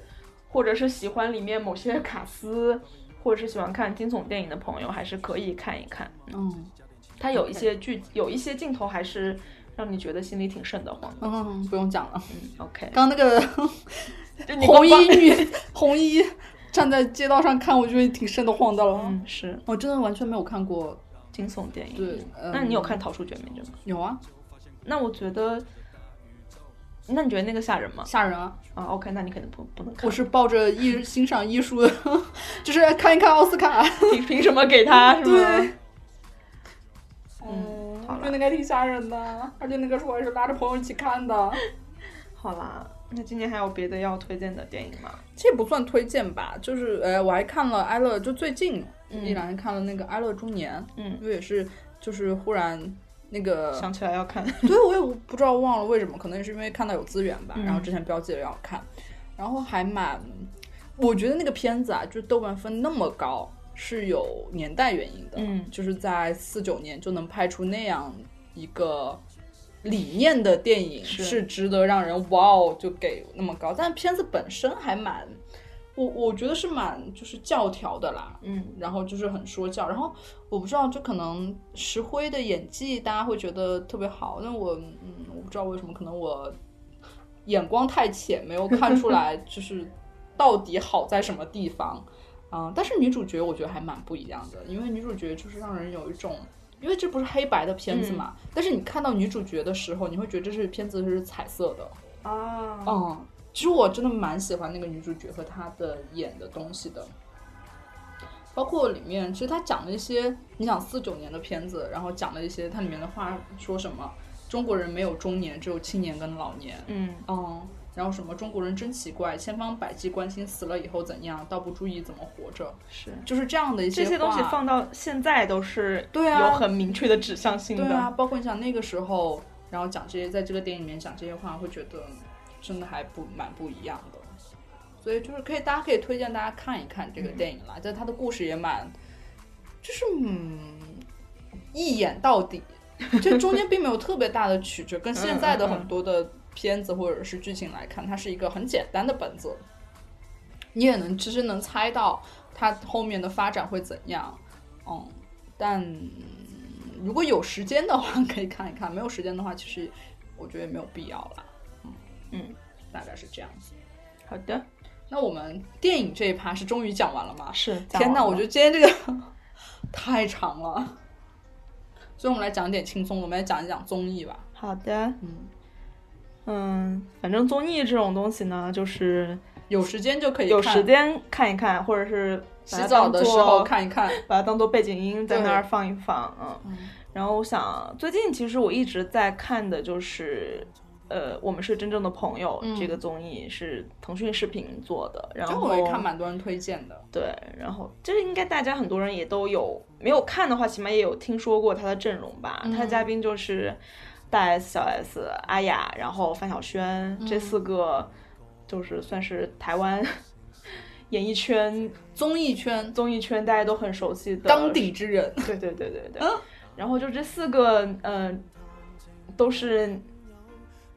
中，就是四十来岁的中啊他年们都女40性，多她们都岁四十多岁了。哦，好，你不要打断我啦，这段你要被我完整的讲完。嗯，好的，嗯，长啥？他们都四十多岁的中年女性。哦，对，就是，嗯，反正就是这个综艺，就是把这个这四位都四十多岁的中年女艺人叫到一起，让他嗯们一起去异国他乡去旅行，然后把旅行当中所有的见闻鸡毛蒜皮嗯的各种小事捡在一起，我觉得就还挺治愈的。真的吗？ 对，就是你在里面就会看到很多，比如说小 S 看起来是一个那么彰飞扬显跋扈嗯飞扬跋扈、彰显自我的人，但是大 S 可能随便讲一句什么话，他就怂的不行。天哪！对，他是一个非常怕姐姐的人。哦，这姐姐好棒啊！对，，然后大 S 感觉从她懒懒的，就是当妈之后，就感觉整个人都充满了一种慈祥的光辉，就讲话也慢慢的。嗯因为她以前跟小 S 一起主持节目，什么娱乐百分百啊什么的时候，她嘴也蛮毒的啊。对她一个她嘴很毒，但她现在也很毒，她讲起小 S 来毫不留情。天哪！但是你会觉得她整个人还是会平和了很多。啊嗯，那阿雅就是大家都很知道啦，包括她去年开始转幕后做制作人，做《奇遇人生》啊你就觉得她可能在大印象当中，阿雅不是一个那么光就是光彩照人的或者那是种性漂亮型的女性性。格突出吧，我对感觉阿对雅对好像一直都挺面目模糊的，对对在对他们之间。是，但你也会觉得她有会，她会在就是自己想要当一个好的主持人和制作人上的努力。那范晓萱就不用说啦，就对是。啊，范晓萱真很酷哎。对，他很酷，但是你又觉得他就是还蛮，是一个想法很简单、很单纯的一个啊，女孩子。所以酷的人其实，我真的是觉得，就是如果你觉得这个人很酷，他其实，在某一方面一定是很纯真、很纯真的和坦诚的人。对对，他在里面就超级可爱，他经常就是会在里面打打圆场，然后哦其他人可能就小 S 一直，小 S 就是里面的吵闹担当嘛，天就是哪各种 drama 的戏演演演，啊，然后跟阿雅比来比去的，什么事都要争一个第一， 然后大 S 就在旁边看戏，然后范晓萱就沉浸在自己的世界里，而且范晓萱会随时随地就是，呃，做音乐啊，然后录一些素材啊什么的，就还蛮好玩的。因为我有看，就是有关注的博主写，嗯他这个综艺嘛，然后就讲到说，就是，呃，是很好的女性友谊，是然后就看到里面，对，因为我也一直想看，但最近综艺实在太多了，是看不过来， 看不过来，对，因为就是大家现在，因为我们大概都是看《康熙来了》长大的人嘛，然后现在就时不时网上就还有说，就是康熙结束了之后，当年的那些综艺咖们都在干什么，对，都不知道他们过得到底怎么对呀、样。就是觉得哎，挺怀念的。 是沈玉琳老师，沈云老师参加《奇葩说》了呀，是感觉沈云老师真的还蛮不错的，而且他在《奇葩说》里面让我对他大为改观了，因为原来看康熙我不太喜欢他，因为他太聒噪了，然后就是总是在说一些 就是他说谁不过分？但是 沈玉琳反而是变成了那种，你就觉得，哎，这个人好像还有一点智慧思，想是吗？就睿就智的代表。就对对啊，这好像他啊有一点内容，因为原来他在康熙真的就是聒噪，然后又就老是打断主题，讲一些是嗯奇奇怪怪的东西的人。但我觉得，反正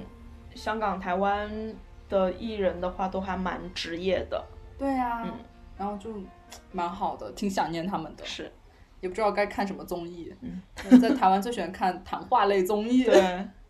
中天综合台，好啦，那晶晶有什么综艺？最近有看什么综艺吗？嗯，就太多了。 最近我晶晶最近的微博就是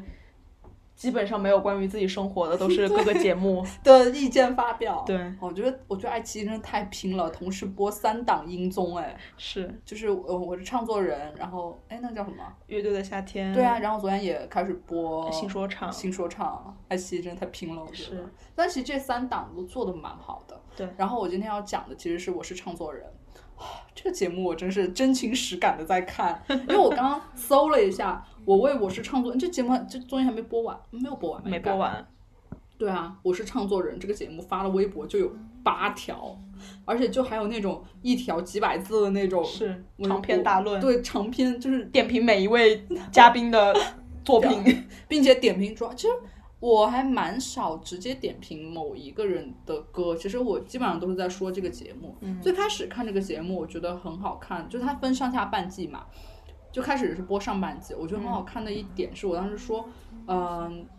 就是很有意思的是，当你觉得你的世界早已经折叠，并且很多时候并没有想要去了解其他折叠，毕竟这个了解意味着主动接触目前自己不喜欢也不屑的东西。这个节目做了一个小小的展示不同折叠的尝试，就它真的是把看上去完全不一样的音乐主张或者音乐类型的，嗯、的歌手或者说唱作人吧，放在了一起让大家一起看。是，就觉得，而且大家都还蛮坦诚，并且就是认真嗯，在做东西。我说上半季啊，对，就就哎，让人觉得还蛮有意思的。就当时上半季啊、呃最后一场的时候，我当时发了条很长的微博，我就是说，呃，我是唱作文上半季这期就真的很残酷，残酷嗯在于不是梁博选了毛不易，要最后就是感觉是两个好像很都很厉害的人要一起 PK，而是在整个选择的过程中都没有提到高进。其实当时是梁博要在高进跟毛不易之中选，嗯但全程没有提到高进，只是在说他选毛不易，叭叭叭叭叭之类的。这个立场就是，所以就说这个这是一个立场，从从头到尾都很鲜明的节目。是，就像吃饭的时候，胖虎就是这个节目的制作人，就直接对曾轶可说：“我平时是不会听你的歌的。”就是我也觉得这是这个节目故意而为之的，制造我们要什么样的音乐的一个对讨论。我是觉得这节目真的是很有野心的，但是其实最后他想说的是什么样的音乐我们都要。就是关于审美是有高低的，但是这个高低只是存在于每个人的心中，对，从自己的嗯、呃从自己的喜好出发，人与人的高低又不一样，且在变化。嗯，高进和汪苏泷真的是很奇怪，这两个人居然你你能想象吗？高进和汪苏泷和呃梁博，然后那个狗哥，这叫什么？热狗，对，还有王源，在同一个节目里，音乐节目里，就高进跟汪苏泷在努努力摆脱那个预设的立场，包括曾轶可也是，但是就是就他们其实每个人出来都是带着自己好像某一个很贴在身上很硬很硬的标签。他们俩在摆脱，但是曾轶可其实没有，但相信他们都拥有了就是新的听众，嗯，每个人都有立场，但只要愿意带着立场出发去了解，我觉得就是这个节目教会我们的，就是能收获新的惊喜。然后就觉得还蛮，真的是蛮不一样的这个节目，在看上半季的时候。然而，我因为我中间有一段时间就没看嘛，就下半季播，因为上半季的人就是选完之后，他们有几个人进入了决赛，然后其他人被淘汰，他们就开始播下半季，下半季就完全换了一批人。就前两天看这个节目有点生气，我就说我是下我是创作人的下半季烂的和上半季像是两个节目，就下半季看了就更明确知道什么叫做态度、立场冲突，我的音乐观点以及野心。就是为什么觉得下半季烂呢？是我刚刚上面提到这些名词，下半季都没有了。嗯，重要的就是没有了每一个人都在跟自己别扭的那种劲，因为上半季的人好像每一期他们在发自己的歌或者是说自己的音乐的时候，就想说我不是这样子的，嗯就像每一个人都在努力跟你们说我不是那个样子，或者努力跟你说我就是这个样子的，你们就要听我的。但下半季就没有了，就是下半季就是平平淡淡、和和气气，就是像一个普普通通的大家来唱几首歌，然后闹一下就完结的节目。嗯，唉，就觉得还蛮蛮不一样的。就是、其实我还蛮推荐大家去看一下上半季的，不仅仅是歌好听，而是那种从做音乐里面看到大家无论是工作还是生活的一个态度吧。嗯，嗯，就因为还挺我好之前也是晶晶给我安利这个对节目嘛，我也是看了上半集，其实上半集我没有看完了，嗯，大概我大概就是看到毛不易被淘汰那一期。当时看这个节目的哦，对感、对对对感对觉就是还有说，萨顶顶，它其实是很完整的把我们一直说的音乐圈的鄙视链就直接放在了塞到台了节目里面，放在了台面上来鄙对视对。对所以我觉得，但我觉得看完这个节目，我还是没有改变我对音乐喜好我对于里面一些人的一些看法看法，嗯对，因为我觉得有些人所谓的说我要去撕掉标签或者是怎样，但我觉得他们还不够格，对啊，嗯，他嗯或者们他们还不够好，就是像我说的，就是嗯、呃审美是有高低的，对但是这高低只是存在于每个人的心目中，是不存在于一个，我觉得不太存在于一个标准意义上的，它是高的，它是低的，嗯因为这个高低就而且是会变化的，是，我我觉得就是说。有些歌手可能特别想要摆脱自己在大众心里对的一些既有的印象，嗯但是他其但实我并不觉得这些所谓的既有印象有多么的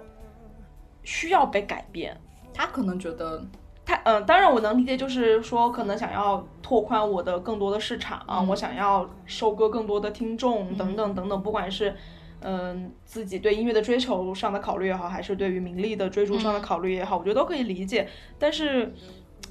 我觉得如果你在一个固定的圈层里面能够做好自己的事情，然也后不容易哦被了那些人喜欢，我觉得也很不容易了。嗯就像是我肯定是不会去主动听高进歌的人，嗯但是我能很能够理解那些喜欢高进的人的原因是什么。对，对我觉得他如果能够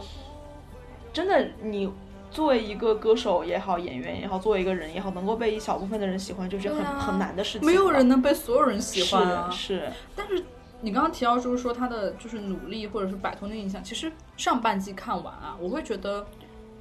嗯、高进，我觉得汪苏泷可能有在努力，是但是高进高的进完全那没个有努力就是流于表面的是努力，但其实你你听他每一期完了之后的歌，其实还是一样的呀，对，他没有说我有真正的不一样，或者我拿出。我在做我其想他的对东西，对对我对，们或者想是我看到我有去学习一些新的东西，我要完全改变掉我的那些风格。对啊，其实感觉他还是在想要求稳吧，但是或者是说他会觉得，嗯，我写这个已经跟我们不一样，那首歌已经不一一样了。了但是你听上去，嗯，嗯还还是是一样对，就是还是一类型的东西对。，就东北李宗 盛，没有，哎，哎，他是东北人吗，这是李宗盛被黑的最惨的一次吧？ 但一直之前就是说他哪有啊他的那种？唱法，或者是他所谓那种叙事型的歌曲，就还可是叙事跟叙事事真的是有很大很大的差差别别的，是好吗？这真的是李宗盛被黑的最惨的一次。我觉得毛不易都比他好，好吗？嗯毛不易那首小，其实我原来不是很喜欢毛不易，嗯，对，因为我喜欢南京市民李先生。然后，但是毛不易的那首《小王》，其实后来是有打动我的。是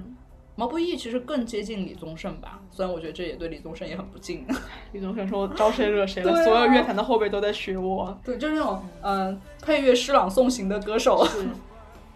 但毛不易给我的感觉就还是，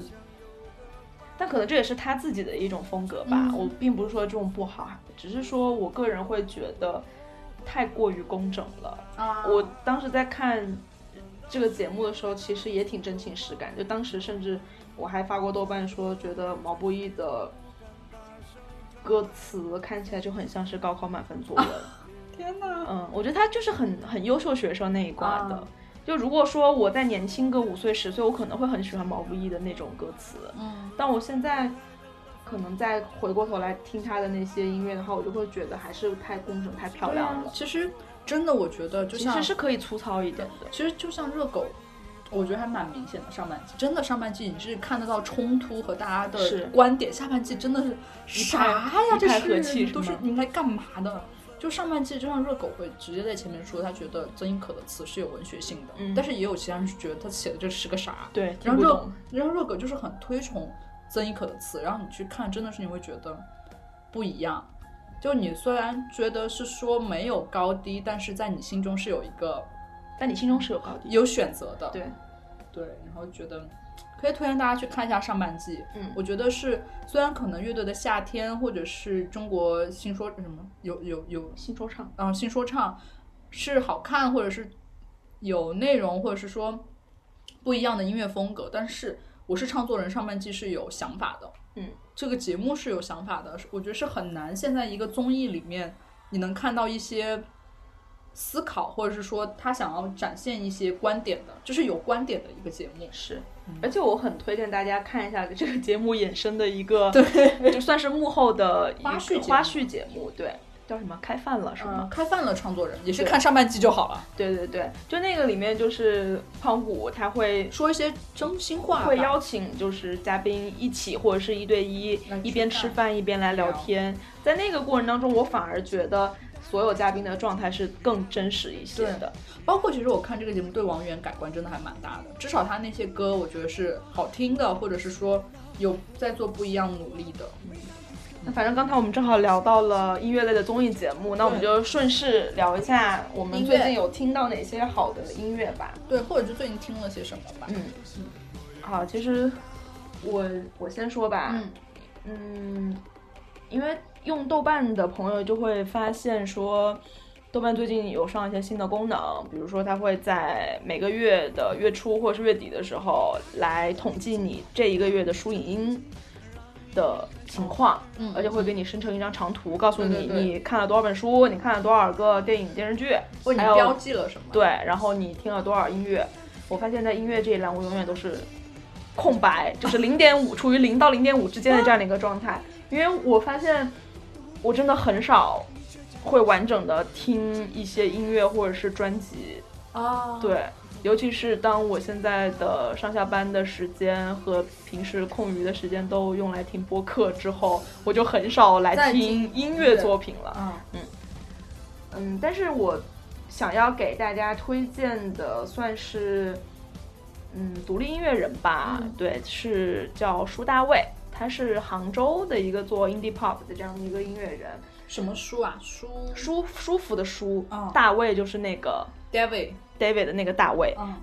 呃，我知道舒大卫其实是因为我之前关注了很久的一个，在微博上关注了一个 vlogger，他叫开嗓，就是开哥，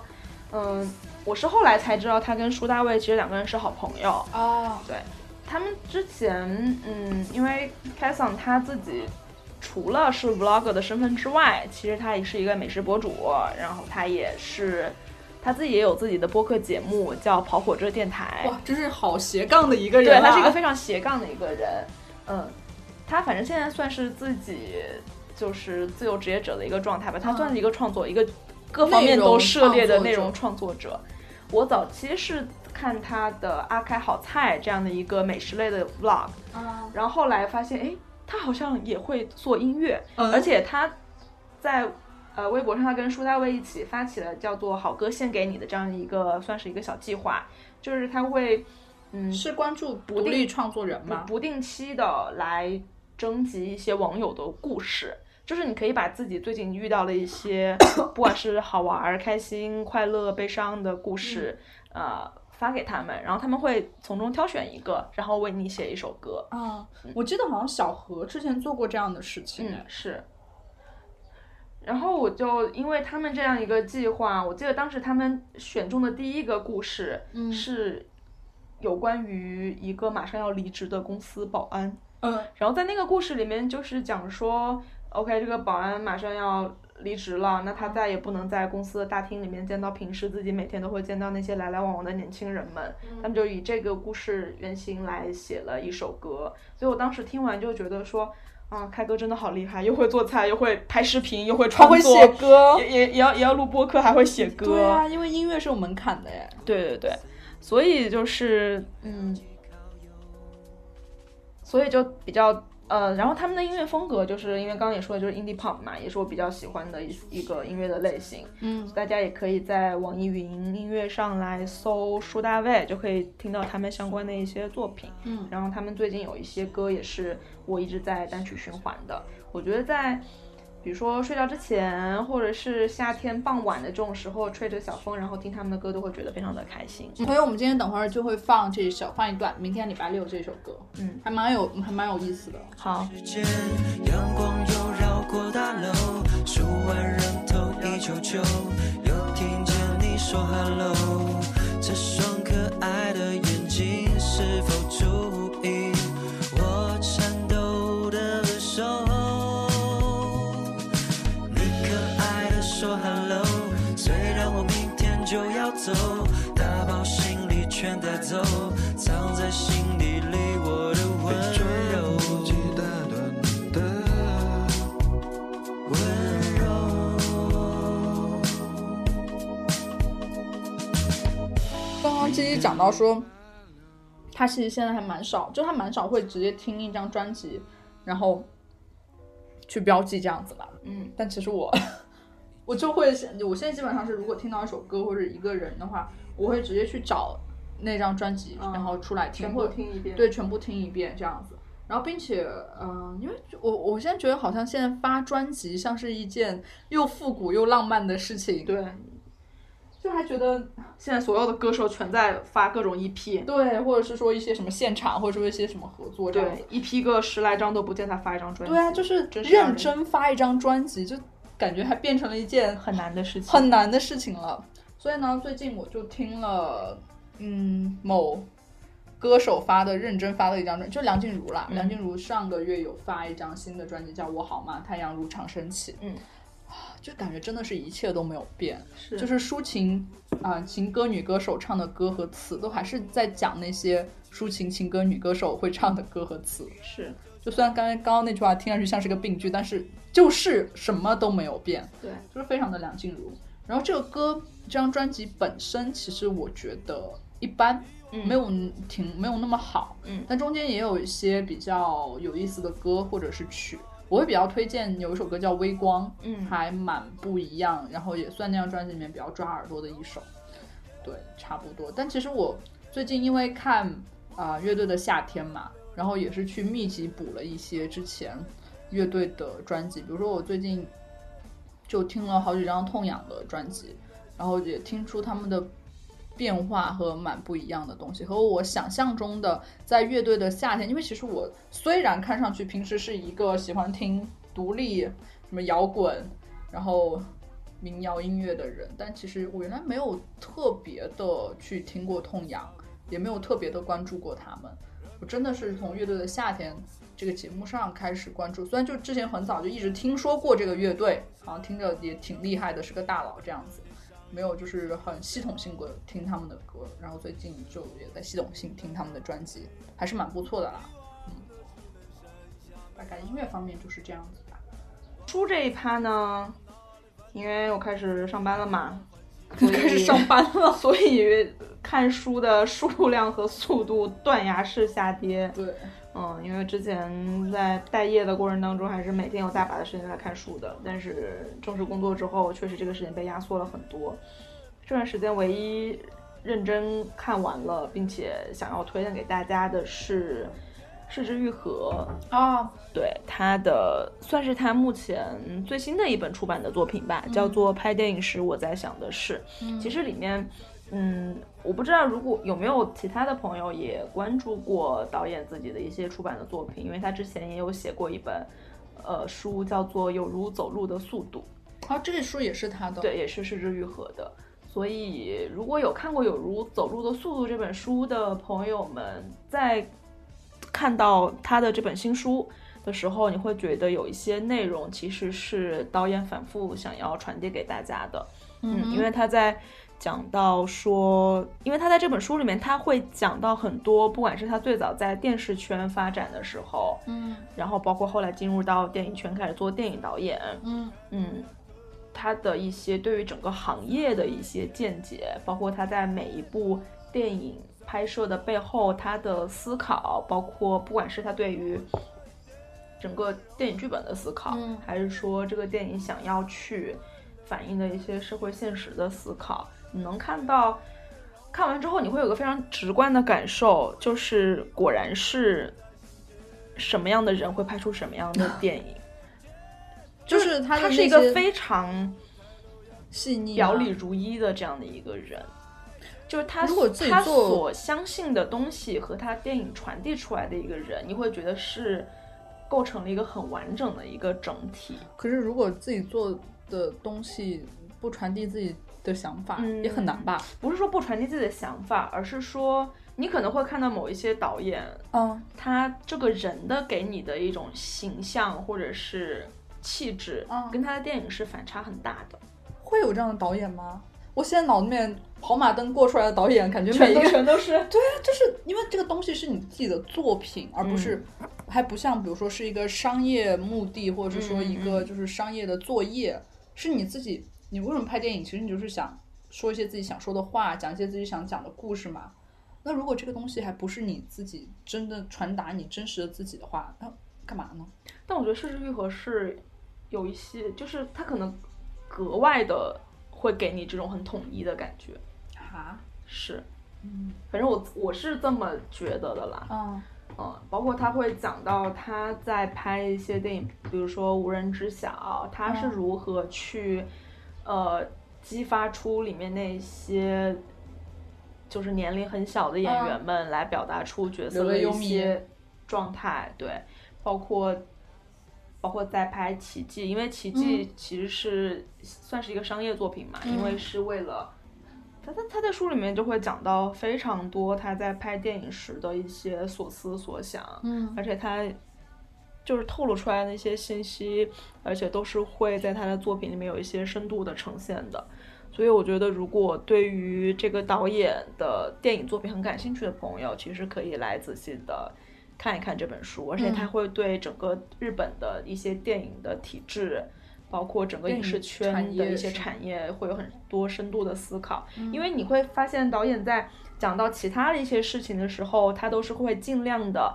平静、克制和客观的来讨论，但是在说到整个影视圈的时候，啊他还会有一些毫不留情的一些批评，嗯，真或的者吗他自己的一些态度，因为大家可能都觉得失之愈合就是一个很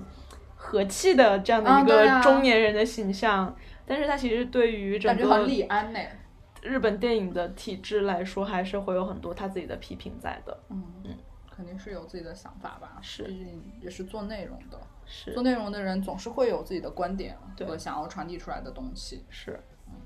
因为嗯他毕竟他以前是拍就是。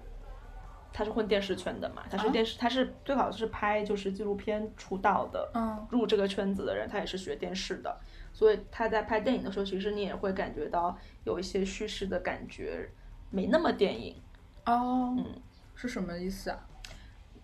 就是你可能会在看电影和看电视的，呃，看电视和看电影的时候，你你不会觉得有一些差别在吗？就表现的手法，他可能不像是一些电影专业科班出来的一些导演，可能你不管是构图啊，或者是你讲是讲故事的逻辑，其实都非常电影化的。但是他也是经历了一些从如何从这种电视的语言跨到电影的语言的这样的一个转变和纠结。嗯嗯，算是记录了他整个职业发展过程当中他的一些成长和进步吧。就那本书，呃，对那本书，好。然后鸡鸡最近也把这本书借给了我，如果我没有记错的话，我记得你都快一个月了吧？你有对翻开吗？没有，因为为什么呢？接下来我就要讲为什么这个月都没有翻开呢？ 好了，因为我在五月这个月的过程中，其实是在交替着读两本很厚的书，嗯，就是《长乐路》跟《七十年代》，但我今天想讲的是《长乐路》这本书。啊，就真的是整个五月，我都我就觉得这本书我有一种读不完的感觉了，就这本书就觉得特别长，就就就是我很少读一本书读的那么久，嗯就是久到我甚至在担心我是否会有读完的那一天。然后忽然有一天，就是我之前去上海找我我朋友玩儿，然后我在去上海的高铁上读着读着，就我看着那个书好像还有百分之八十，就我才读到百分之八十，忽然然后它就结束了，嗯嗯，然后就觉得还蛮神，就挺像长乐路上的生活。其实它讲的是，呃，其实这是和平队，就是就是何伟做的那个和平队观察中国的一系列的中的一本，嗯，然后它讲的是上海的一条街叫长乐路，然后上面的市民生活，包括嗯、呃从过去到现在他所观察到的一些事情，就是一个纪实类的作品。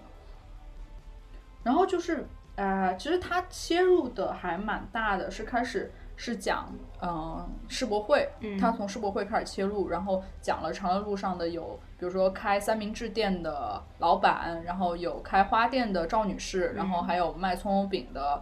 冯冯师傅吧，对，冯师傅，还有他老婆对，还有他老婆，然后还有比如说路上的乞丐，嗯，然后就让这些人，他就不断的去回望这些人的生活，然后不断的跟他们去交流，然后来讲，啊、记录了这样一段时光，去讲一些中国现在社会上的他所观察到的现状吧。嗯，然后我当时在看完的时候，我有就是写说，嗯、就是书开始时觉得画面很大，就上海这个城市、世博、中国历嗯史，因为它中间有，嗯、包括到了一些讲到了一些拆迁，对在世博的时候，整个路的改造、改建，然后在拆迁的过程中会有一些冲突，嗯甚至是很不好的事情发生。然后他也找到了一些文革时期，然后就是原来住在长乐路上的人和家人的通信的一些信件的展示。就包括中国还有历史，但是其实越看到后面就越觉得越来越小，就是小到就是每个人的生活，这个生活可能是有期待、有担心，然后有奋斗，然后不知道如何结束，甚至不知道结束的那一天会怎么到来。它就像是一个没有头也没有尾的故事，但是就是我们每一个人真实的生活，就是在生活在这片土地上人的一个状态。其实我觉得，呃，写长乐路的史史明志跟和平队的其他人，包括我之前也看，呃，福霞写《鱼翅与花椒》，然后之前看何伟写的《中国三部曲》嘛，嗯还蛮不一样的。因为我觉得史明志是没有把自己带进去，是他完完全全是一个站在旁边看的对人，是一个旁观者的角度，，对，而不像其他人，至少我看的，无论是何伟还是呃福霞，你会觉得他们是参与者，对，嗯，他就会像何伟或者是福霞，他们会把自己当做是不能说是中国人，或者是半个中国人对这样的一对个对角度对。我他们是我生活在我这生活里在这个社区里对，我我的是呃，不管我是去跟他们交流之后，我自己的一些想法，再加上我在这里生活过的经历，全部揉在一对起来写。来写的，就更多就像是感悟，对但是史明志的长度更像是就是记录，他记录好的也记录不好的，他并没有给出，他完全没有给出自己的观点，对，他就是写在那里让你看，然后让你自己去判断，甚至中间有很多让你觉得啊，就是他不应该这么做，或者是说，嗯、比如说呃，冯冯师傅的老婆，然后一直参参加那种就是被骗骗被骗钱做投资什么对的，的，他甚至都没有去干涉，或者是说他肯定之后他有提到他会跟他讲，嗯但是他就是完完全全把它记录出来。包括其实还蛮神奇的，中间有一段，因为我本身是广告行业的从业者嘛，他提到了呃上海 GoWT，、嗯然后跟他们那栋楼里面，因为 GoWT 应该当时可能是 WPP 的办公地点都还在长乐路上，然后跟它里面的 planner 和他们嗯 GoWT 的老板，然后去聊一些中国当下社会，然后年轻人的话题。就你觉得他就算是深入的跟，呃，他里面记录的人去聊去交谈，他其实还是站在旁边，他没有把自己的观点放进去，他只是在记录其别他人人怎的么说？其他人怎么说。所以《长乐路》这本书虽然很厚，我真的是读了好久，其实没有多厚啦，但很厚啊，是你就是你那读，对因为你读的过程对很漫长，你会觉得很。漫长。然后，但我觉得还蛮有意思的。嗯，嗯，大家可以看一看，因为这还是蛮不一样的一种文学的题材吧。嗯，真的蛮神奇。我今年年初读《鱼翅与花椒》也读了蛮久的，然后现在读《长乐路》，可能之后因为这套书还还有好几本，可能包括最近其实我挺想看那个，也是那个什么出版甲骨文出的，嗯，袍哥讲中国西南社会，因为袍哥其实我我是四川人嘛，在我们家乡就这是一个民间江湖组织，在某一个时期还蛮昌盛的。然后是他是讲记录那个年代袍哥的一些故事，然后讲那个时候的风土人情。然后大概是我之后会选择看一下的书吧。哇，其实我会最喜我印象最深的会是开花店的那个啊，我刚刚也故事想赵女对士她真的是变迁，它是中国社会的变中迁国。社会变迁，而且它真的是很大程度上还原了，就是中国人在遇到各种各样的问题的时候，能够有多乐观、对，并且多坚韧，坚韧，然后懂得去适应变化的对这个特点。对，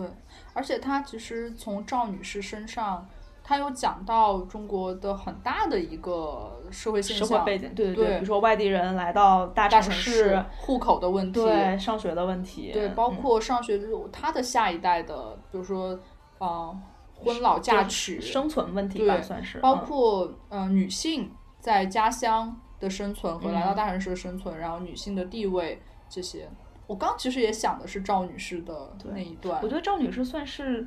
很典型。很，她很典型，而且她写的相对算是这个书里比较完整的一因为个她部分，就是她写了赵女士生活的很多面，对就不像其他她描述的那个三明治的老 CK 嘛，对对对，和比如说冯师冯师傅一家，就感觉他们其实就是在这条路上的生活。对，包括那个来信的那一家，嗯就是文根来信，但那家人后来都去美国了嘛，对就是好像就是某一个一个平面上的东西。对对对但是赵女士她描写的是是立体的，，因为她有跟她回到山东老家，然后包括她儿子的，就是婚姻婚问礼题，对，还有她婚三礼那一段就对非常有趣，对啊，然后那个社会里面的描写，然后再到上海，嗯到他的邻里，然后他的下一代、下一代的下一代，是。就还蛮立体的。好啦，我们讲最后一趴就是我们最近看的演出。哦，今天最近有看什么演出吗？啊，最近的话，那我就当然要讲我去上海看的《Sleep No More》了。嗯，啊，真的是一个非常非常非常精彩的沉浸入式话剧。嗯、它其实是。呃，进入式话剧就是不是像我们平时看的话剧是在舞啊、演员在舞台上，我们坐在下面演，那下面看。它其实是一它的剧场是一栋楼，嗯然后有五层，然后里面有大概有二十几个演员吧。然后我刚花出来看，应该是有九十多个房间，嗯，然后你进去的时候，大家都戴着面具，就观众也戴着面具，然后什么就是手机都装小黑包里锁好之类的，然后你就会随机的被分在不同层，然后下去，然后你根本不知道是什么，嗯你就会看，然后你会跟演员就跟着演员走，嗯然后你会看到不同的场景、不同的人。其实，因为它一场是三个小时，但在三个小时里面，他会演二点五次完整的剧情，但是没有人，应该没有人会在第一次就看到一个非常完整的剧情，嗯因为你根本都不知道你跟的是谁，嗯，你看的到底是什么部分，但是很精彩，就是跟大家讲，因为我也我其实我不太建议大家在去看之前先刷嗯攻略或者是刷一些就是呃建议之类的，就是你大概知道是它是根据《麦克白》这故事改的，然后里面有麦克白、麦克白夫人有一些主要的角色就行了，然后就是带着好奇心，它大概的剧情是什么就是麦克白的剧情。啊？嗯，然后有加中国元素，因为中间有一两个角色不是麦克白里面的人，这哦是原创的，对原创的，然后就这样，非常的精彩。因为你能非常近距离的观看到演员的演出，因为我其实不是一个特别爱看舞蹈的人，但是他在里面的舞，就演员就在你面前跳舞的时候，你真的会被震撼到。而且，嗯，其实有一个小小的提议吧，就是大家不要站得离演员太近，因为其实现在我反正去那场人也挺多的，对，我没有跟任何一个，我没有跟上主线剧情，就是麦克白和麦克白夫人，我跟的都是支线的角色。但是即便是这样，也会有还蛮多人，然后就围着演员很近。其实我会，包括后来我出来看一些访谈或者是攻略，就主创也有人也是一直在强调说，其实大家离演员远一点，能看到的东西会更多一点，就不用那么近。所以它是每一个房间都代表了一个支线剧情，是吗？呃，它不是固定的房间，嗯它就是有不同的层楼，是不同的场景，然后里面有很多的房间，然后演员会在不同的房间里走来走去，然后演他们的剧情。那你在，比如说进到那一层楼里面嗯的房间、的不同的房间的不同的剧情也都是打乱的，对吗？。对，它其实一整栋楼是一个完整的剧情，哦、它只嗯但是在你可能只会去到这栋楼里面，比如说三分之二的地方。对，甚至因为我后来出来跟小黑一对，我我有一层都没有去到， ，OK。我根本不知道那儿还有一层， 所以你跟的就是，你会固定跟，比如说某一个人或某几个人，某几个人那些演员，然后就是他带你走的那个地方，就是你所经历的剧情，对对对，因为就完全取决于说他想让你看到什么，对然后剩下都是可能要靠自己的脑补或者是猜测推理对啊来补对全。啊对啊，就你知道大概的主线剧情是麦克白的剧情，嗯所以你知道大概有哪些人。但是我因为可能我有些人我没有碰到， 我没有碰到麦克白本人，好吗？ 就整一个故事没有，我只在一次就是有一个大舞会。后来其实我才知道那是那个剧的开场，哦因为我就它中间会循环二点五次剧情嘛。而且我是跟着另外一个支线演员下去的时候，我才看到那个大舞会，然后才当时在现场看到了所有的人。但是我我一上去就被一个人推了出去，在五楼，五楼嗯是个精神病院， OK，非常吓人，好吗？我一上去就整个电梯，因为他一次会放大概十个人进去，哦我就跟小黑分开了，然后我就被推到了五楼。但五楼精神病院，如果你看过《麦克白》，就知道最后麦克白夫人不是疯了嘛，所以其实精神病院是麦克白夫人最后的戏份。所以你算是从倒叙开始，对然后我中间剧情又被但拆是的对七零八碎对。啊，因为就是跟主线的人实在特别多，嗯其实你不容易看到什么东西，然后。他们就跟着麦克白夫人跑着，我就开始在精神病院里面乱逛。所以就我一我个没有人吗？对，我没有跟着就其他人。对啊啊，那就大家是可以就随便你想干嘛干嘛的，啊然后哦你可你也能可以你不可能就是推开门之后发现，哎，有人在演，你对就我看我就看对啊，而且你就是他是鼓励大家不要自己去探索。对他是因为他的就是嗯、呃道具什么都非常有意思，然后做的都很真，然后你可以去探索出不同的剧情。然嗯后后来我就进到竹林里，然后就遇到了一个女巫，因为麦克白里面不是有三个嗯女巫嘛，然后女巫在跳，我就跟了一段女巫，然后就女巫下去又碰到了其他人，我就跟了其他人，因为我就会我会选择就是人比较少的，嗯，只是中间有一段我跟了一段侍女，就是麦克白有一个侍女，当时，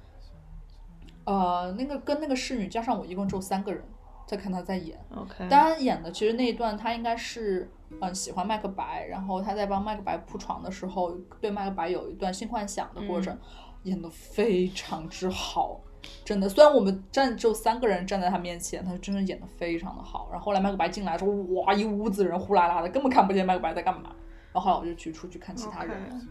那我觉得这种这种类型的表演对于统筹来说，真的很难压力好大。对啊，就是而且他们演员真的演的特别好，其实就是你跟他站那么近，然后你看着他，然后他都还是非常非常的入戏。所以在这个里面的所有的演员都是全程都是要让自己在戏里随对时准备表演，对吗，他不是随时，就是他就是一直在演， ？OK。哦、那如果没有人在看他的时候，他他干也嘛在演，他他在演就什么呢演自己的剧情啊，就哦每个人有自己的剧情，就像一出剧一样，哦、他要是没有剧情，他就会会去到小黑屋或者消失就好了，哦嗯他就是有自己的剧情的。 ，OK，我还蛮想看的。就真的是后来我就跟我朋友说，我每我每去一次上海就一定会刷一他次，只在上海演吗？只在上海。他最开始是纽约，啊在纽约演，因为他是个英国的剧团，包括在上海也是一半英国人一半华人，就是在剧里嗯面的演员。然后麦克白跟麦克白夫人都是呃英国人，啊嗯， ，OK，还蛮好的。就真的，因为你每次看我出来跟小黑对，我们俩看的跟两个剧一样，我们俩完全没有看到对方看到过的东西。然后跟小黑，小黑就没有上到过精神病院，他不知道有五楼，因为我们都不知道电梯是从是就是开到最上面，然后然后往再下，往下，我以为，比如说我我是最先那个电梯里面被推出去的人嘛，他们都以为，比如说我推出去是二楼或者是几楼哦，嗯，所以你在这个里面其实你完全是没有空间感和时间感，没有。没有，因为在里面三个小时你完全不知道，因为你也没有表或者是什么，然后就一直都跟着啊、呃演员在跑来跑去的，哦这对上观上众下来说下也好累啊。就好嘞。所以我去看之前，因为我第一天去上海就有跟大鱼同学吃饭嘛，她刚好跟她男朋友有看过，他们俩对我的唯一的建议就是穿平底鞋， 因为要跟跟你着要健走三小时对，，而且后来出来看，就是就是攻略什么的，就说麦克白其实会跑得非常的快，所以很多人就会被麦克白甩开。嗯，而它里面就会有很震惊的戏码，比如说我就是遇到了，因为我上去在精神病院嘛，那有一段麦克白夫人洗澡的戏，就真的是在洗澡，而他会真喜啊而！且会当着你换衣服。对，然后他们其实，在下面麦克白就是有麦克白在家里洗澡，并 OK 且就是会脱的只剩一条裤衩，还让你帮他拿裤衩，在那儿换裤衩的戏份，嗯，就会有很多这种非常香艳，然 后也中间其实有一些换裤衩有 什么香艳的你了？嗯能看到麦克白身材很好啊，然后麦克白夫人也非常的漂亮，真的，就就中间有些场景也蛮吓人的，如果一个人在里面走的话，我就嗯经常觉得很吓人。是，但是后来我出来，就是我也有其他的朋友看过嘛，就我发朋友圈之后，就有朋友就说，嗯，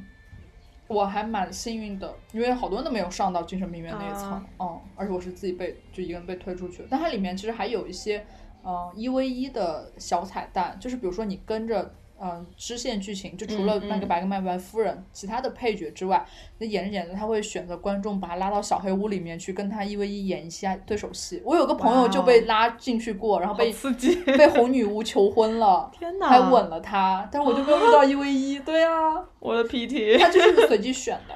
嗯，就很多很多这个戏可以值得很多刷的部分。对，那其实理论上来说，不管你刷多少次，你都会看到看到完不全样，不一样的剧对情。啊，网上就会有人说已经是就在上海刷了一百一十七场了吧，还蛮贵的啊，一场六七百，天哪！嗯，对，哦嗯每次都不一样，好的，嗯，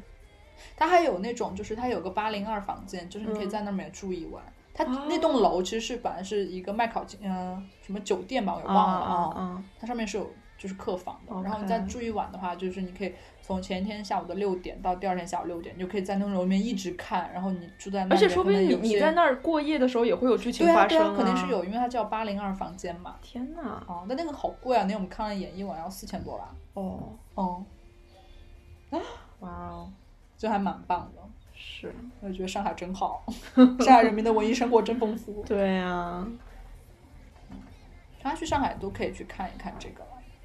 然后我讲了一个非常开心的事情，吉吉要跟大家讲一讲对一个不太开心的文艺生活经历。对，用这个不太开心的文艺生活经历来做今天节目对的收尾。嗯嗯、就是大家应该都知道，最近有一个很火的台湾乐团叫落日飞车，嗯然后呢，他们不是最近在巡演嘛？对前段时间北京市巡演其中一站，对，真的那一天，那一天是麦田音乐节在北京。对，然后当时特别好笑的是，我当时是多买了一张票，我就问我的朋友们要不要一起去看麦田音乐节，因为我还有另外一个人，就我其实我们俩人但买了三张票。然后我问到所有我觉得会可能去看的朋友，都告诉我那天晚上要看《落日日飞车》车我当时就说，我给你们拉个群吧，不如你们认识一下。 是当时呢，落日飞车是在北京要那个周末，周六周日是连对演两场两场，对，在糖果。结果呢，反正当我知道他们要开演唱会的时候，票早就已经售罄了。对，因为糖糖果也不大嘛。是，所以当时就找了一些算半官方的渠道吧，就是，嗯，算是找的是北京演出的，就是算是主办方主办算是主办方的人，类似哦于说可以工在作人开员场之后可以再带进去，啊，就还蛮多，特别是像糖果或者这种 live house 的对对场，对其实大家还经常遇到过这种情况。是，结果 OK，我就跟朋友就满心欢喜就去了，然后在那儿等的过程当中，就是一直在问那个朋友，就是看演出马上就开始啦，那看什么时候可以把我们带进去。那哦结你们果是买了票的，对吧？我们是对是有给了钱的对，，就并其实并不是作为真正的朋友去对这对种，对而对是对他把这种渠道作为一种手段手，手段，在然后来在卖票，来卖对。票。嗯然后我们到了之后就，当天晚上就发生了一件非常诡异的事情。嗯，现场场外，因为每次糖果有演出，外面都会有很多的黄牛在售票卖票嘛。嘛，现场据说当天晚上发生了大量的假票售出事件。假票吗？对，为什么假这是怎么发现的呢？是当时现场主办方真票的实体票是手环，诶，主办方给的真票的手环是扯不断的，但是他假卖出来就是个手环。呃，就是你用那个电子码去换现场去兑换实体票的时候，他会给你发一个手环系在你的手上，啊，那个有凭手环入场，那个手环官方的票是扯不断的，但是假票是可以扯断的，哎，那他是假，那假票是就是比如说黄牛给你个手环，对之类的，或者是哦可能有些人是黄牛买的票，在黄牛那儿买的票，然后发现可能在验票过程当中发现被扯断了，然后官方发现怎么会是哦假票，所以现场就有很多的观众跟黄牛开始扯皮，哦然后就报警了。嗯，所以现场，嗯，就因为有出现假票这种事情，所以导致，呃，我们这种买票的这种非官方的渠道就没有哦办法再被进场再进场，所以就没有就看没有成看成这个演出啊，真的好气。而且当场不是除除除了我们之外，其实还有其他的人也有这样类似的情况，但他们是在淘宝上买的。嗯，对，淘宝上卖票可能也是类似于这种所谓的工作人员或者怎样给你这种特殊的哦渠道，说可以开场之后带进去，但是因为当天出了这种假票事件之后，所以就就很满这个眼渠的渠道就被关闭了，嗯所以当时可能我当时看了一下，可能有十来二十多个人没有看成演出吧。嗯但其实这个渠道还蛮危险的，因嗯是为我好几次在糖果看演出，就是我们都是比如在秀动或者抢嗯到票了嘛，但是就是在进场的过程中就能听到工作人员说又是谁带的人，不准再带人对之类的，对对然后后面就还蛮多人其实没有进去，是所以大家就在买票的过程中还是小心一点吧。是，而且超夸张的，他们的票，我觉得很快售罄，这是我能想到的。啊但是他们在淘宝上最后票已经快炒到一千一张了，对啊，我觉得这个很夸张我觉，得真的很夸张，对啊，为为什么呢？而且还有人买了。天哪，我是飞车，哎，嗯，好吧，好吧，就可能大家也真的是很喜欢他们吧，嗯因为就最近我觉得这个真的还蛮过分，我就看就上影节不是前段时间就开票嘛，嗯、然后对，就各就种挂咸鱼，对，，然后就卖的很票贵，价翻什么十倍什么的，就看好像是有一场什么的复刻修复版海上吧，花吗？哦海上花，对，然后就被炒到两千一张，天呐，就大家哎做个人 吧，干嘛呢？是啦，就到这里。然后我们下一期大家想听什么话题的话，其实也可以在微博或者是网易云上给我们就是分享或者反馈，我们可以考虑一下嗯，聊什么。对，反正也不一定会听你们的，对吧？对，嗯，可能临时又想到一个什么样的主题我觉得下一期我们可能会聊杨千嬅，哎聊港乐跟杨千嬅。 ，really？对啊，不是就是要去看了吗？我们下主期到主了吗播们又要进行一个非常精彩的文艺生活了，哇哦，是吧？嗯好，那我们今天这一期就到这里，希望大家可以在网易云、荔枝 FM、呃喜马拉雅和 Podcast 上关注我们的基金电台，然后可以在微博上关注我们的微博账号基金 Radio，会有一些呃不定期营业的内容啦。对，嗯主要是主播们的吵架对话。嗯，是，好，那就这样子，拜拜。拜拜。